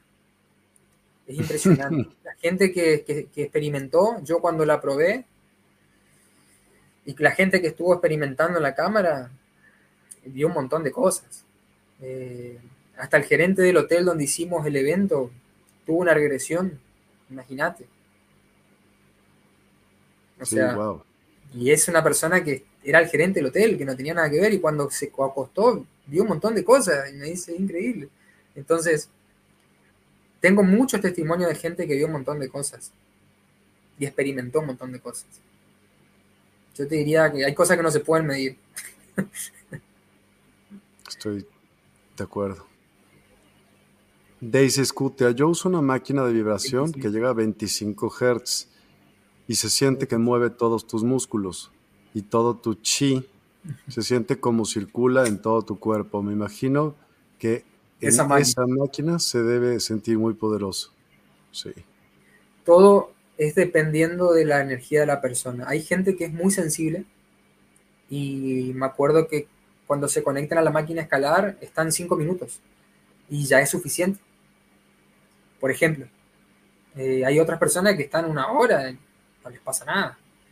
Y, esto que habla de ella habla, justamente de, bueno, cómo ella tiene integrado su percepción y su campo energético en su cuerpo. Eh, sí, imagínate si te conectas a algo mucho más amplio, obviamente la sensibilidad y la percepción va a ser mucho más fuerte. Total. Esta hoja verde, Paola, eh, ¿te acuerdas que justo platicábamos de ella hace ratito? Justo estaba hablando, ¿cómo estás, Paola? Qué gusto verlos juntos en este tema. Ya pronto tendré el mío. Súper, qué padre. Muchas gracias. Em, te sigo poniendo más comentarios. Sí, señor. Mayra Montoya, yo voy a volver este, a ver este live más veces. Me súper encanta este tema. Sí, sí, la verdad estuvo brutalmente padre. Lulu Metzan, gracias por esa contribución tan grande a la humanidad. Gracias a ambos por compartirlo con nosotros. Bendiciones. Hombre, ¿Cómo callar esto? Es lo máximo. Susana Moreno, entonces usted fue guiado para hacer la cámara. Y sí, yo a mí no me gusta por ahí hablar como, como hay mucha gente que por ahí me ve como, como alguien muy allá arriba o me idolatra o me ve como maestro. Y yo, esto es lo que te decía, humanizar la espiritualidad. ¿sí? Eh, fui el encargado en realidad de de, materializar estas cosas. Pero hay gente que, por ejemplo, con la cámara empezó a experimentar y hacer otras cosas. Eh, con los taquiones empezó a experimentar y hacer otras cosas. O sea, yo, esta no es, mi, es, una, es una partecita de una verdad que no es única y cada persona va a empezar a, conectar. Por eso, cuando a mí me dieron el permiso de mostrarlo, yo tenía miedo en un principio porque digo, si esto potencia la energía positiva y negativa de las personas, ¿qué pasa con la gente que está muy negativizada? Va a hacer cualquier cosa. Entonces me decían, no, porque esta energía es inteligente y va a equilibrar y le va a mostrar a la persona la integración. Entonces ahí comprendí que la energía taquiónica, la energía divina, por más que esté en otro plano, no se puede sabotear, no se puede, me decían esto, eh, la energía de poder es en la persona, si no está equilibrada, es muy fácil de corromperla. Por eso vemos personas que cuando canalizan mucha energía, si no están anclados y, trabajando su negatividad y su oscuridad, se pueden corromper muy fácilmente. Por eso vemos gente que se tira las adicciones o se vuelve opuesto o, tienen trastornos psicológicos o físicos o se enferman mucho. Justamente de eso se trata de integrar esos procesos. Y yo diría más que nada que todo este conocimiento no es algo de ahora, simplemente ahora lo estoy mostrando. ¿sí? Eh, estoy recibiendo otros dispositivos de expansión, porque ¿cuál es la finalidad de esto? Que cada uno empiece a conectar y a expandir y a potenciar su propia energía, que ya no dependan de otro. O sea, yo a todos mis pacientes le digo, hay gente que si es por por ellos quiere que los atienda todos los días. Y les digo, mira, si es por mí, no, no te veo más. Me dicen, ¿cómo que no me ves más? No, porque yo te ayudo cuando vos necesitas. Pero sos vos el que tiene que hacerse cargo de tu energía y empezar a hacer lo mismo con tu cuerpo y hacer con otras personas, que sea una cadena, ¿sí? Que no haya una dependencia. ¿Se entiende? Entonces, de eso se trata. Eh, todo esto que estoy mostrando es por resonancia, no por imposición. Esto ya se conecta con la energía de, del sentir. ¿sí? ¿Qué es lo que uno siente? Entonces, hay gente que me escribió que me dice, mira Mauro, yo siento que tengo que colocar una cámara en mi ciudad, voy a ver cómo hago, pero y bueno, lo hablamos, lo vemos, cómo, cómo se lo puede hacer, ¿sí? Y hay algo muy importante donde trabajan los taquiones, el intercambio. ¿Qué es el intercambio? Es justamente un dar y el recibir. A mí me explicaron, es como respirar. Vos cuando respirás, inhalas oxígeno, exhalas dióxido. No podés decir, yo quiero sacar dióxido de carbono sin inhalar oxígeno, o viceversa. Acá lo podemos ver como la energía del trueque o el dinero, que es intercambio. Mucha gente que dice ve dinero y dice, no, esto, esto Jesús no cobraba, Jesús no hacía esto, o el dinero cuando está de por medio hace mal, hace daño. A ver, si hay un conflicto que vos tenés con el dinero y el dinero es malo, eso es, un eso es otro tema. El dinero en este plan, en esta materia, es intercambio. Nada en el universo es gratis. Todo es recíproco. ¿sí? Así como respirar. Cada día que vos respirás, cada día que pasa es un día menos de vida que tenés. Entonces, todo es intercambio. A mí me explicaban justamente cómo sucede la energía del intercambio. Que en este plano se lo pueda manifestar en dinero, porque el dinero es un papel. Lo que simboliza es el intercambio, el valor que uno le da a las cosas. Entonces, este valor da en un plano cuántico primero, para que después se dé en un plano material. Entonces, después se dio por trueque, ¿sí? El salario antes venía ¿por por la sal, que se intercambia. La sal era lo más costoso antes, antes era el oro, ¿sí? Siempre hubo valores de intercambio. Hoy en día está lo que es el dinero, el papel o moneda virtual o lo que sea. Pero siempre y cuando la persona empiece a trabajar su intercambio, las cosas suceden. ¿sí?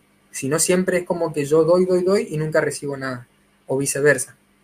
Y es donde se bloquea el intercambio. Y la energía taquiónica trabaja, como expliqué, como el corazón, con, las, con ambas energías. ¿sí? Necesita que esa circulación funcione. La energía taquiónica funciona de la misma forma. Eh, hay que integrar y ver todo lo que nos produce los conflictos emocionales en este plano. Híjole, dice hacer Cointea7 de Instagram dice, ¿conoces acerca de un aparato que hizo el papá de Betty Paz de Perú? Mm, no, no, no tengo entendido. Cualquier cosa me lo muestra, no hay ningún problema. Yo no soy el único que hace estas cosas. Hay otros hermanos que están canalizando y viendo otras cosas. Yo muestro lo que ahora en mi verdad o en mi fractal me lo expresan. Por eso lo bueno de esto de que no soy el único, eh, hay mucha gente que está en esto y todos trabajamos con un mismo fin. Eso sería la palabra. Pero me gustaría ver complementar. Lee Carrión pregunta desde Instagram también, y es un precio fijo, ¿verdad? O sea, me imagino que se refiere a, pues no importa si tienes X o Y o Z. No, eso es muy 3D la pregunta, pero en realidad sería, yo cambio lo que es precio, para mí es un intercambio. Es más, comento una anécdota para que se entienda esto. Okay. Yo hacíamos eh, misas de sanaciones en mi, juventud. Bueno, soy joven, pero cuando era más joven, eh, hacíamos misa de sanación con un amigo sacerdote, extraoficial de la iglesia, a veces bueno, estaba bien visto para la iglesia hacer misas de sanaciones. Eh, y me acuerdo que hicimos bastantes personas en un pueblito, en una capillita donde iba mucha gente. Y me acuerdo que, bueno, yo eh, trabajaba con este sacerdote, hacíamos las sanaciones con un grupo de personas, éramos un grupo íntimo hacia todas las personas. Entonces nos metíamos entre la gente a emanar energía. Y me acuerdo de una señora humilde del campo, del pueblito, bien humilde, bien humilde, toda canosa. Eh, y me acuerdo que me dio, cuando me vio, me dio, me dio, me agarró las manos y me agradecía por todo lo que hacía. Nunca me olvido. Y el otro día, de, porque era casi tres días, las sanaciones que hacíamos, se acerca con una bolsita y me había hecho un, un pancito casero con sus manos. Y me dice, esto te lo doy como agradecimiento. Y a mí me daba una cosa porque diciendo, ¿cómo? ahí me hicieron entender cómo uno siempre tiene algo para dar. Y ahí entendí lo que era la energía del intercambio. Cómo esta persona, que era tan humilde, me entregó su pan con sus manos, simbolizando el intercambio que yo le había hecho de energía. Entonces ahí... Increíble. Y también entendiste la misericordia, ¿no? De decir... Porque una cosa es ver esto. El valor y el valor que ella tenía del pan era todo lo que tenía para poderte dar literal. Por eso es muy importante la carencia. Cuando uno piensa en carencia, sí. que esto nos pasó en todos, vemos a un mendigo, a un chico tirado en la calle. ¿Qué es lo primero que se nos viene? Pobrecito, no tiene para comer o no puede, le voy a ayudar. ¿Qué, ¿Qué pasa cuando yo pienso así? Cuando pienso la palabra pobrecito, yo me pongo en un nivel más alto. Sí. Y esta persona, acá en Argentina decimos eh, angá, o el, pobrecito. Y siempre lo miramos de acá. Entonces, cuando lo ponemos acá, creamos una, energía de, carencia donde le hacemos entender que la persona nunca puede y necesita ayuda siempre. ¿Sí? Y eso hay que mirarlo con mucho amor porque es una línea muy delgada donde nosotros nos confundimos y siempre pensamos que son, nos creemos superiores al que está en la calle. Por eso se dice que Dios actúa de manera misteriosa, porque está en todos lados. Y a veces el vagabundo que está afuera o el, el que está en la calle te puede decir algo y vos no sabes quién es el que te está hablando. Entonces, cuando vemos ese proceso como igual, es donde la carencia no existe y vemos que la persona es igual, tiene la misma potencialidad que nosotros. Que elija o no elija es otra historia. Pero cuando pensamos que tenemos que ayudarle porque la persona no puede, no estamos pensando en, armonía y en abundancia, estamos pensando en carencia, porque estamos viendo con lástima. Y la lástima no es amor. Pero no necesariamente, también podrías hacerlo como un acto realmente de ayuda. Vuelvo a decirlo, ayudarte a que se vuelva a poder hacer cargo él de sí mismo. Mira, esto va así. Te lo hago en un ejemplo. por eso te digo, hay, que plantearlo con una línea muy delgada. Porque hay que tener cuidado con lo que se dice porque si no se puede entender cualquier cosa. Un ejemplo. Ves a un vagabundo tirado en la calle. Sí. Lo veo, hace frío y le digo, le voy a dar, no sé, 30 mil pesos argentinos. Porque quiero que se compre algo o ropa o saber yo le doy dinero, se lo doy, toma, comprate. Me voy contento a mi casa. Al otro día voy, lo veo igual y peor. Y me enojo con la persona y le digo, pero ¿por qué haces estas cosas si yo te di dinero para que te compres?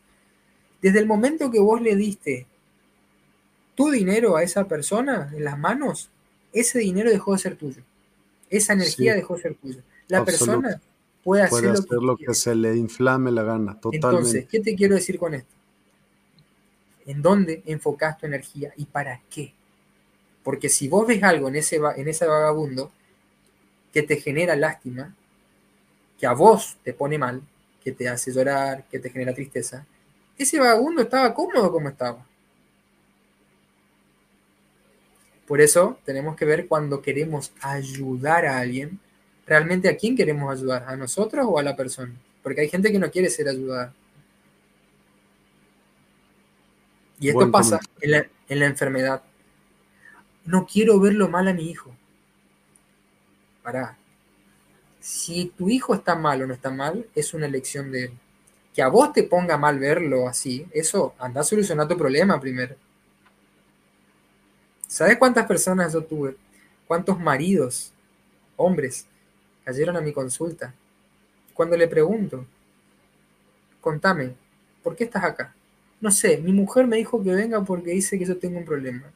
Y en realidad la que tenía el problema era la mujer. y lo mandaron a la pareja. Pasa, de repente pasa. Entonces, esa es la cuestión.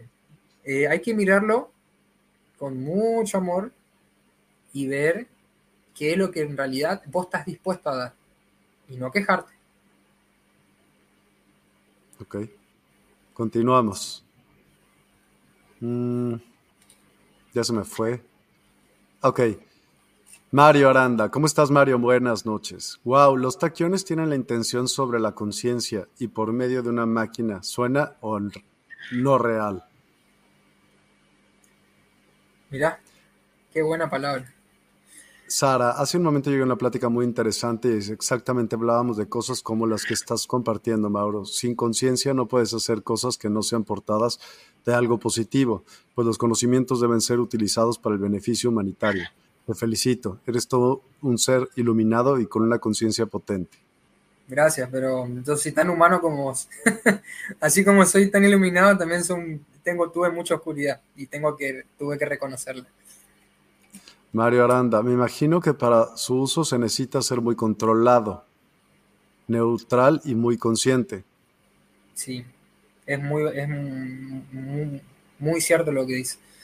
A veces me costó mucho, mis guías me lo hicieron ver, a mirar con amor y respetar el proceso de la persona. Porque a veces yo me quería meter en el proceso de la persona, quería ayudar, me pasó muchas veces. Y llegó un momento donde mi energía se me iba, no tenía energía vital, me enfermaba mucho. Y me di cuenta que yo en realidad estaba sosteniendo la energía de otra persona. Y eso no es lindo porque vos decís yo quiero ayudar al otro, pero en realidad lo que estás haciendo, estás interfiriendo en el proceso de la otra persona. Si la otra persona tiene que caerse para levantarse, ¿quién soy yo para meterme en el medio? Sí. María Montoya, eso es importantísimo. Tiene que haber un intercambio siempre. Siempre. Siempre tiene que haber un intercambio. Me encanta eso cada uno lo maneja. Sí, María Montoya, me encanta tu filosofía, Mauro. Coincido contigo. La lástima no es amor, pero sí la compasión. Claro, la compasión es enseñar, saber cómo lo que, si una mente superior es más, pensara de ti, porque no te diré idiota. Te dice la palabra compasión, compartir. O sea, eh, cuando vos haces estas cosas, eh, como lo dijiste recién, la lástima no es amor. Eh, no, se puede ver estas cositas sin... sin a ver, ¿cómo, ¿cómo vos te das cuenta de esto? Vivenciando. Si no estás mintiendo. ¿sí? Yo, no te, yo todas estas cosas te, estoy explicando, lo, lo, hice en base a mis vivencias, que me pasaron a mí, por mi cuero, por mi cuerpo, por lo que a mí me pasó. Eh, no sé si a otra persona le pasó lo mismo, pero yo te hablo por lo que yo experimenté. Entonces, el intercambio siempre tiene que haber, eh, porque si no, no es recíproco la energía. Y si no, siempre, eh, yo siempre digo, bueno, si yo hago un acto de beneficencia hacia alguien o hago una sanación a alguien, yo le digo a esa persona, hace lo mismo que hice con vos, hacelo con otra persona, para que la energía circule. Porque si no queda estancada, ¿sí? La es como una cadena. Entonces, si yo hice este acto con vos, es porque yo quiero que vos intentes de tomar conciencia de lo que yo hice con vos y que hagas lo mismo, no te digo la misma forma, capaz que hacer de donde vos puedas y sientas y lo que a vos te nace, hacerlo con otra persona. Y así se hace como una cadena donde la energía circula todo el tiempo. Sí, me gusta muchísimo, la verdad que sí. acá no hay... ¿Sabes lo que pasa? Mira, te voy a decir un ejemplo. Un día hice un evento donde, bueno, yo cobro un intercambio eh, y un día tuve un inconveniente con el salón de un evento, para hacer un evento de sanación presencial.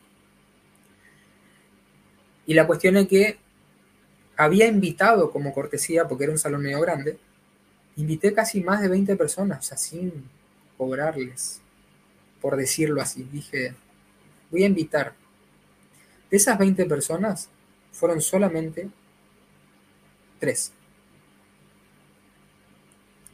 Y yo el evento anterior que había hecho en el mismo lugar, puse un valor de intercambio a todos y fueron todos.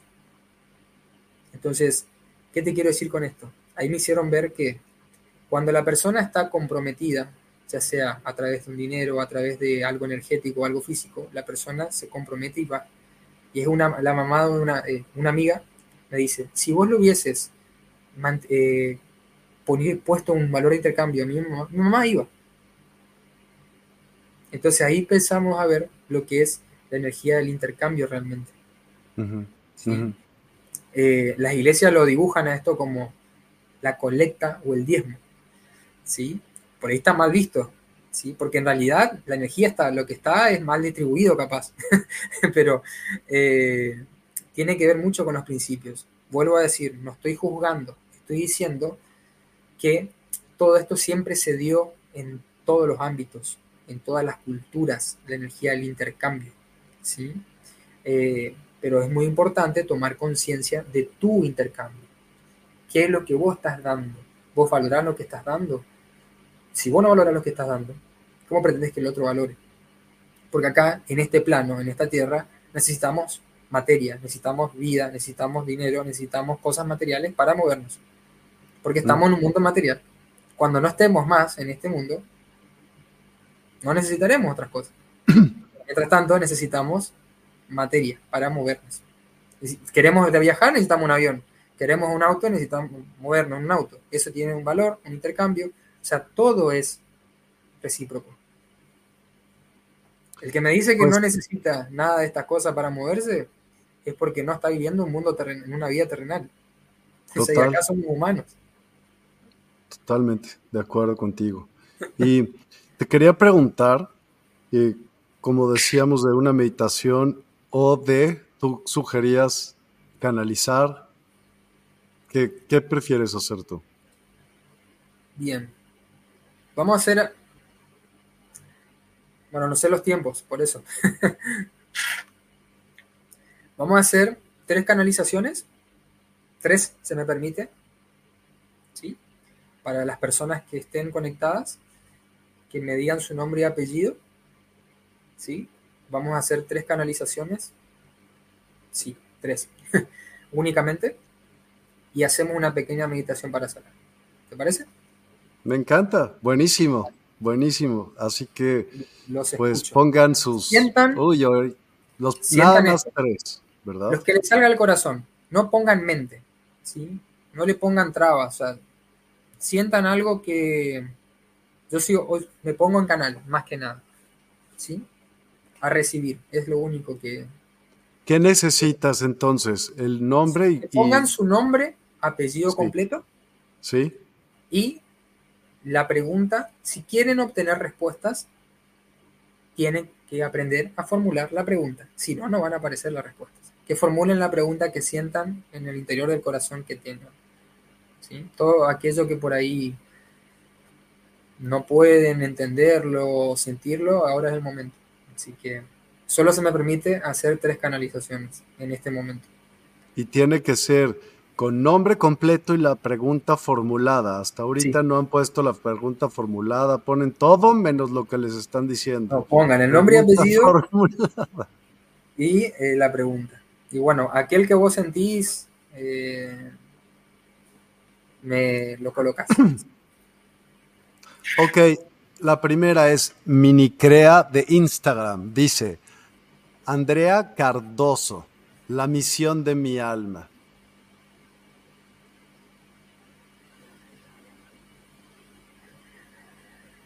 Mm. Andrea, mira,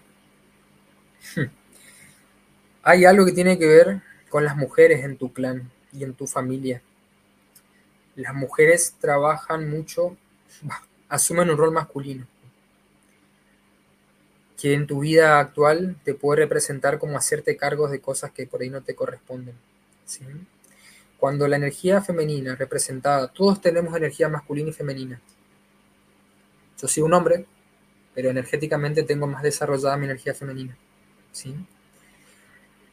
Y yo acá veo una mujer que está representando en tu clan una señora realmente, que está cumpliendo un rol masculino.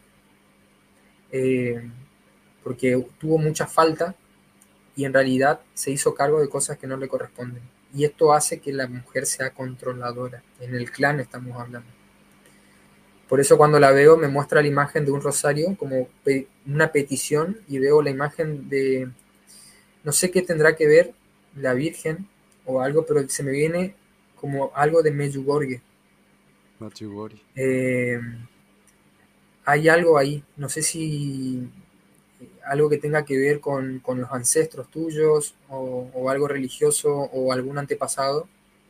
Estaría bueno que veas tu árbol genealógico o donde puedas ver si tenés descendencia, porque veo como una mujer pidiendo cosas, pero la veo arrodillada y bastante muy, muy cansada, ¿sí? Y creo que más que nada como misión es como una experimentación de lo que te está pasando en tu vida, en tu presente, las cosas que estás cargando, lo que si realmente estás integrando y te, estás tomando conciencia de que sos una mujer, porque está la memoria donde si sos mujer, te van a pasar por arriba. Eh, y eso no es integrar. A veces te olvidas de que sos una mujer y no, te, y no integras nunca a la energía masculina o al hombre. ¿sí? Pero se me viene la memoria de la mujer como pidiendo siempre y veo la imagen de la, de la Virgen, como la Virgen te está invitando a que conectes con su energía femenina. Yo te diría que trates de meditar o si tenés eh, un tiempo, la, imagen de Medjugorje o la, imagen de la Virgen, se me viene la palabra Medjugorje. Hay algo de Medjugorje que está conectado con tu, con tu historia, con tu historia álmica o de clan.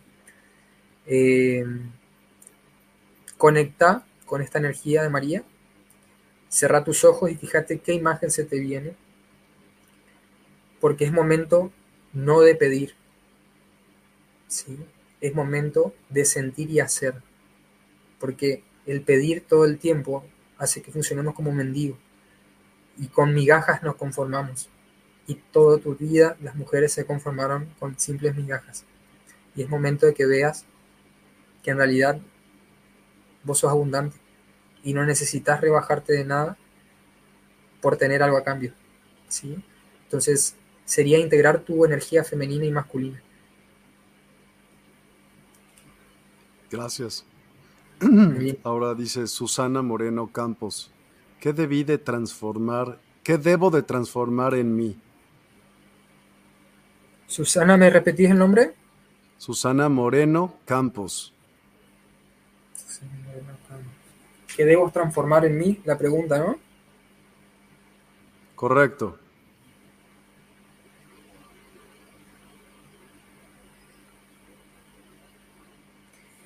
Para transformar algo, tengo que ver lo que tengo, quiero cambiar. Y es imposible transformar algo si yo no puedo o no me permito cambiar eso que tengo que soltar. Si yo tengo estas dos cosas en mis manos y quiero agarrar otra cosa más, tengo que soltar para poder tener mis manos libres. Yo veo que hay mucha resistencia al cambio y eso hace que tengas alguna especie de crisis que te, están pasando en muchos ámbitos que tiene que ver con el soltar. Soltar es mirar con amor el proceso del otro y ver que yo no puedo hacer nada al respecto. Esto que hablaba de sostener la energía, es complicado sostener todo el tiempo la energía de los demás sobre todo, porque vos le das la mano a uno y te agarran el brazo. Entonces, yo te diría esta pregunta. Para transformar algo, tenés que ver qué es lo que querés transformar primero. Y si estás dispuesta a transformar eso que por ahí te enferma, por ahí te, te roba energía, o te pone en baja vibración o te pone mal. Eso es la respuesta. Lo que te baja, lo que te llama la atención, lo que te hace mover y lo que te, te irrita o lo que te preocupa, es ahí donde está la respuesta a esto que tenés que transformar. ¿Por qué te llama la atención esas cosas? ¿Por qué tu cuerpo emocional repercute? ¿Por qué tu energía lo siente? Porque vos no vas a sentir nada en el otro que no esté en vos. Entonces, eso es lo que hay que trascender. En realidad, trascender es mirarlo y llevarlo al medio. Meditación es justamente ponerte en el medio y observar qué cosas positivas y qué cosas negativas te pasan. Vos te estás quedando, estás viendo esto que tenés que transformar porque hay algo que es malo o negativo para vos. y en realidad no estás viendo, estás viendo esto y no estás viendo lo otro. Como decía, lo positivo y lo negativo es uno, donde funcionan los neutrinos. Entonces, veo que hay un... Querés transformar algo porque esta negatividad te asusta. Y en realidad la negatividad es el embrión para que integres y uses esta energía para hacer una sola. Y yo te diría que en realidad no en tu interior, más que transformar, sería integrar. Porque no hay que transformar nada, hay que integrar algo. Y eso que estás integrando es lo que te repercute en palabras físicas que tenés que cambiar. ¿sí? Pero en realidad sería integración. Integrar eso que te puede. Esa sería la palabra. No cualquier cosa vos te va a poder emocionalmente, energéticamente, físicamente. Te van a poder las cosas que a vos en tu interior te mueve emocionalmente, que te hace llorar, que te hace poner triste, que te da angustia. ¿Sí? Eso es lo que tiene que prestar atención. Ahí está la clave. Y justamente está muy relacionado con la energía de la lástima. Por algo lo hablamos hoy. Gracias. Y también la tercera persona está desde un grupo de Facebook, no sé si sea en Gaia, y habla de Dora Carolina Huerta Mendoza. Ella quiere saber su propósito en la vida. Para saber el propósito tenés que saber qué querés de tu vida. Porque fíjate los nombres. Yo, por más que tengas muchos nombres de mujeres, yo veo una niña. Y esta niña, para un niño es complicado jugar un rol de adulto, siempre lo, explico. Todos tenemos el niño, ¿eh? ojo, todos tenemos este niño interno. Pero a veces el niño no puede manejar toda nuestra vida. Hay momentos donde el adulto tiene que hacerse responsable. Y yo veo que esta niña todo el tiempo está manejando tu vida. Un niño siente, no piensa, ¿sí? Le choca muchas cosas. Y eso hace que genere mucha indecisión y duda en, tomar decisiones en tu vida. Entonces, es complicado a veces asumir un rol donde es mucho para un niño, porque se, vuelve muy sensible. Yo te diría que encuentres a tu niño, a tu niña interna, y que veas por qué a veces estamos esperando siempre que alguien nos cuide, que alguien nos proteja, que alguien responda por mí. Hay una falta ahí que tiene que ver con los padres, como me hubiese gustado que mi papá o mi mamá hubiese sido. Y entonces ahí el niño, hay un choque entre la imagen real de cómo mi papá y mi mamá siempre fueron y la imagen ideal que yo pensé cómo tenía que ser mi papá y mi mamá ideal. Entonces cuando chocamos con eso, nos damos cuenta de que en realidad estamos buscando ese ideal siempre en las personas, en las cosas. Y nos, te estás olvidando de cómo es la realidad en este plano y en esta vida y cómo siempre fue. Más que nada sería, eh, sería aceptación. ¿sí? Y para poder aceptar algo en el entorno tenés que aceptarte a vos misma. Aceptar a esa niña y sobre todo aceptar a tu adulta. Porque la única que puede proteger a esa niña es tu adulta, no son tus padres. ¿sí? Tus padres, vuelvo a decirlo, vos venís de ellos, o sea, vos tenés la energía de ellos, ellos son tu espejo y viceversa.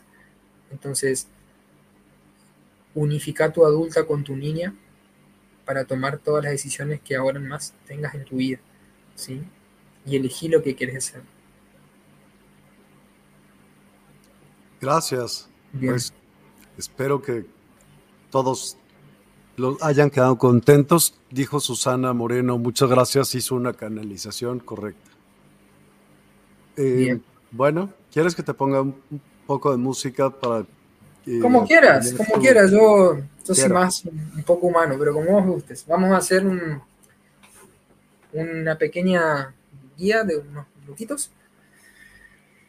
Para eso vamos a trabajar con la frecuencia azul del rayo azul de Miguel. ¿Sí? Vamos a utilizar el, el del corazón, ¿sí? Simplemente quiero que lo observen.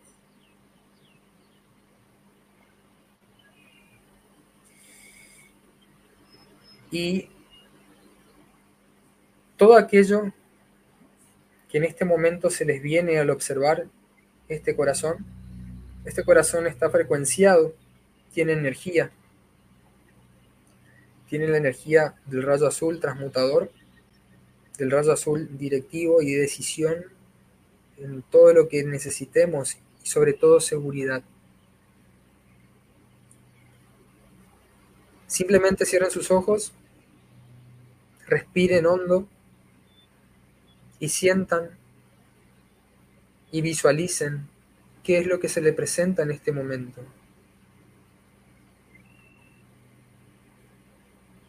Esta energía azul ingresa por el chakra corona, por su cabeza, recorre toda su columna, todos los meridianos del cuerpo físico, por los pies, por las piernas, por los brazos, por las manos. Van a respirar hondo y van a exhalar suavemente sintiendo la energía. Y aquellos que deseen formular su pregunta interna, háganlo y observen qué respuesta, qué imagen, qué sensación,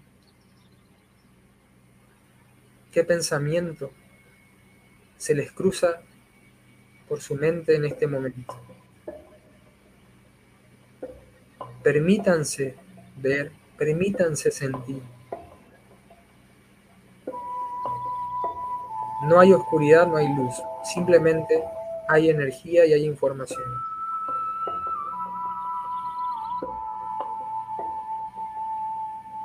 Conecten con la energía y la chispa divina que hay en su interior.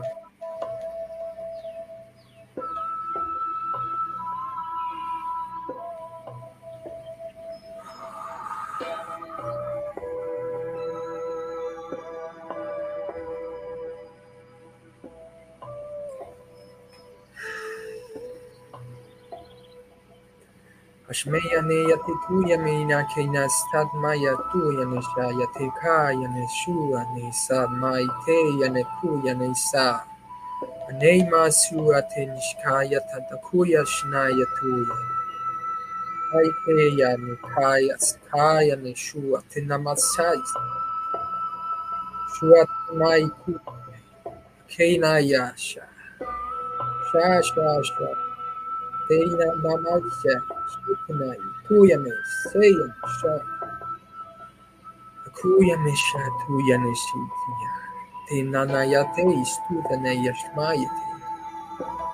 Maye Maye.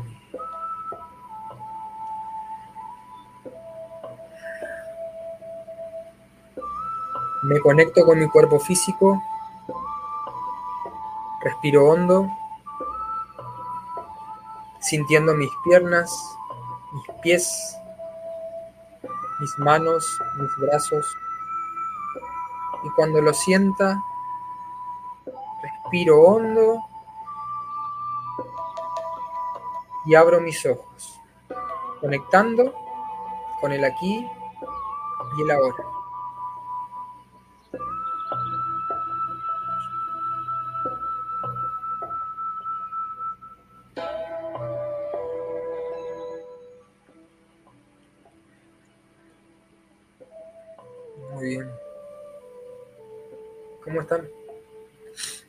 Padrísimo, padrísimo. Mira, ha sido una excelente, una excelente charla, una gran instrucción y mucho que aprender. Esperemos verte prontamente. Por de favor. nueva cuenta.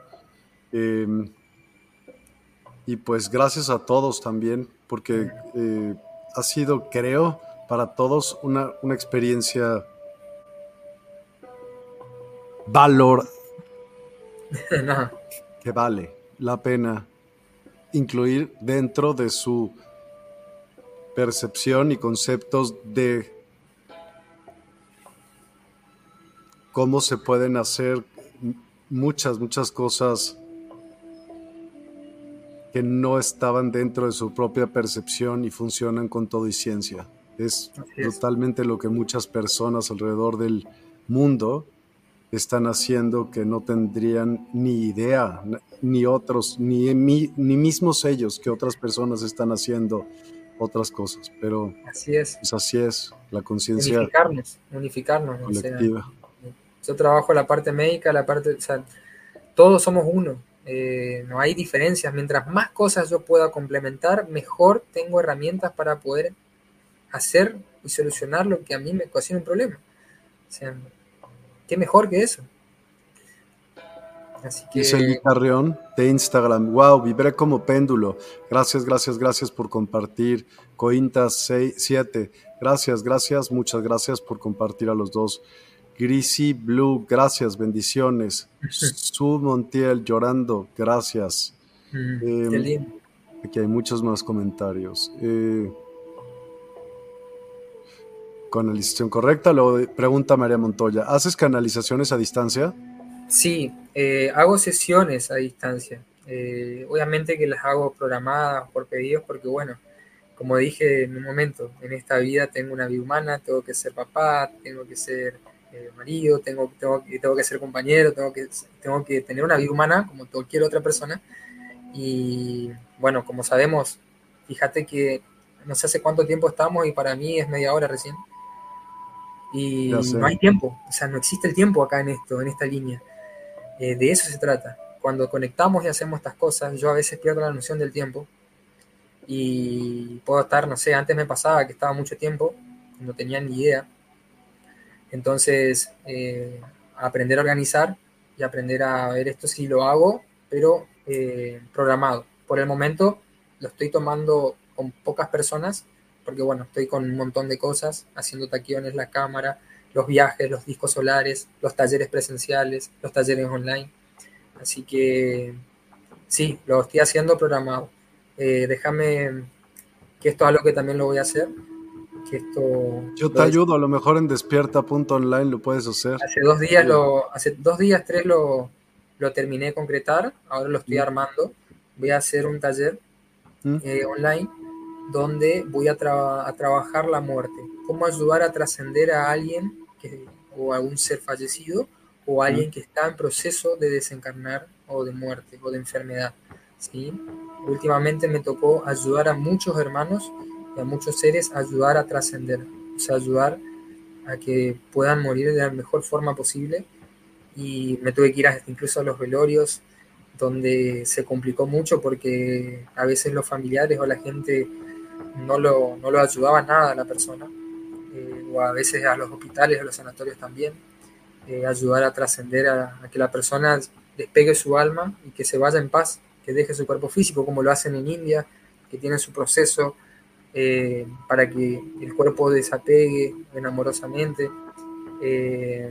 y es algo muy lindo donde ojalá que alguien en la familia, o uno por ejemplo en la familia, pueda ayudar a que el otro trascienda y, siga su viaje. Así que eso lo voy a, lo voy a compartir después. Increíble. María Montoya, quiero una espada de esas, soy devota de Miguel Arcángel. Bueno, pues te comunicas con, con Mauro. Una belleza, gracias a ambos, Susana Moreno, Lulú Metzán, gracias, gracias, gracias. Eh, María Montoya, qué cierre tan hermoso, tuve mensaje, charca, garganta, blo, chac, bueno, bueno, ahí está la respuesta. garganta. Chakra garganta. Qué mejor respuesta. Luz de luna, wow, ese corazón azul de protección espectacular. María Montoya, gracias, gracias, gracias. Miguel y Mario, bendiciones abundantes. Socorro Rivera Carriera, bendiciones, gracias. Daisy Escutia, gracias, estuvo genial. Jesús Carrión, gracias, gracias, excelente meditación, bendiciones. Lulú Metzán, te admiro, colega. Bendiciones. Gracias. Laura Berenice Díaz Prieto, gracias, gracias, gracias. Súper interesante. Es mi nueva experiencia. Es una nueva experiencia para mí. Sara, fue buena la conexión. Esto ha sido algo diferente a lo que he vivido en el programa. Mil gracias, señor Miguel, y a ti, Mauro. Buena conexión y vibración. Yo sentí el calor y la energía de Miguel Arcángel, envuelto, envuelto en color azul. Muy bonita experiencia. Bendiciones. Gracias. Ofelia Sotelo, gracias, agradezco el compartir todo este conocimiento, excelente para escucharlo de nuevo. Carolina Huerta, gracias, qué lindo lo aprendido. Desde Instagram, ole, esa es la ventaja de estar en todos lados al mismo tiempo. Hola. ¿no? Ser como se dice, eh, multidimensional. Entonces, eh, dice Lee Carrión, wow, vivir como pendizo, gracias, bendiciones. Montiel llorando, gracias. Bella noche, Alexa Vargas, también bendiciones, dice ella. Portal Luminiscencia, ah, llegó nada más. Y dice que pasen buena noche. Igualmente, Alexa. Gracias, gracias. El camino hacia Los Ángeles. ¿Cómo se llama tu invitado para poder seguirlo? No sale Instagram. Sí, lo voy a poner como colaborador, pero te digo de todos modos. Él se llama Mauro Ledesma y este es el Instagram, porque estás en Instagram, obvio, para que lo puedas seguir. No, y ella también, ¿no? El camino hacia Los Ángeles. Déjame eh, primera vez que los veo en Instagram. Pues ya síguenos y ayúdanos a compartir. Todos en todos los medios, ayúdenos a compartir. No es por nada, pero hacemos y crecemos todos los días gracias a que gente como nosotros nos interesamos, nosotros incluyéndolos a todos los que estamos aquí y a todos los que lo van a ver, interesados en hacer un cambio, chinga, ayúdenos a cambiarlo de verdad. O sea, ¿qué le cuesta? Al que te caiga más mal, a ese mándaselo, al que te caiga más bien, a todos. Exacto. Eh, déjame, bueno, aclarar que vamos a, voy a estar informando eh, lo del disco solar de Roraima porque yo iba, íbamos a hacer para febrero, pero por cuestiones organizativas y también por todo esto que estoy canalizando, lo voy a, posponer al viaje, porque es un viaje de anclaje y de conexión, el disco solar de Roraima que está en Venezuela. Lo, vamos a, lo voy a mostrar, después voy a dar toda la información para aquellos que resuenen con, con la misión, porque no es que hay que ir a un lugar, es una misión personal, cada uno lo tiene que sentir, porque uno cuando va a este lugar deja algo suyo en ese lugar, energéticamente. Eh, eh, la, naturaleza te da y vos tenés que dejar algo a cambio también. Eh, que eso es lo importante donde los lugares donde vamos. Eh, los discos trabajan los chakras internos nuestros también, nuestra memoria.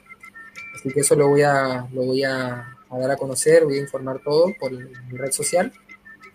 Y también agradecerte esto, Miguel, de que es tan importante el labor que, que tienen personas como vos porque sin eso como la red no funciona, la conexión no funciona y el mensaje no puede llegar al receptor. Y es tan importante. Y eso también hay que recalcar porque es un labor, es una dedicación y es una energía que hay que sostenerla y no es fácil. No todo el mundo lo hace. Eh, la verdad que agradecido por eso también. Gracias. Gracias a ti también. Pues gracias a todos y cada uno.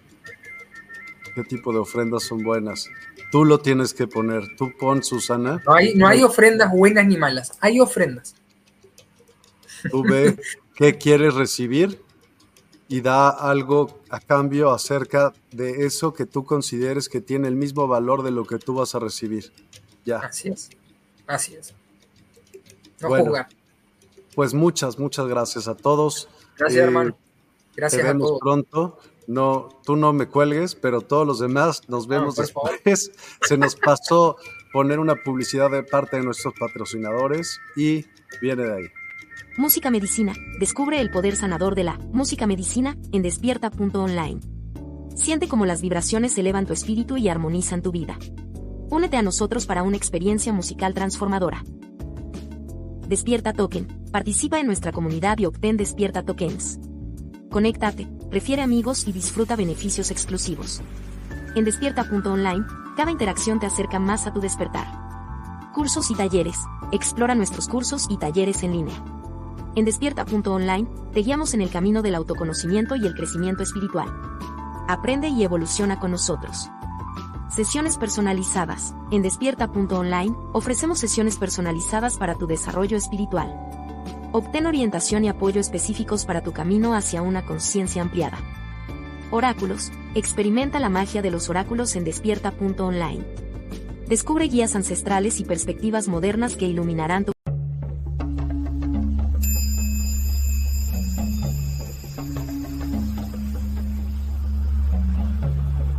Despierta tu conciencia.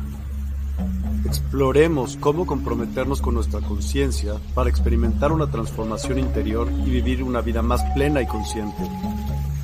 El compromiso con la conciencia comienza viviendo en el presente. Deja de lado las preocupaciones del pasado y las ansiedades del futuro. Enfócate en el aquí y ahora y descubre la belleza y la conexión en cada momento. El desarrollo personal y espiritual es esencial en este camino. Dedica tiempo a conocerte a ti mismo, descubre tus valores, creencias y nutre tu crecimiento interior a través de prácticas como la meditación y la reflexión. Despertarás tu conciencia y experimentarás una transformación profunda.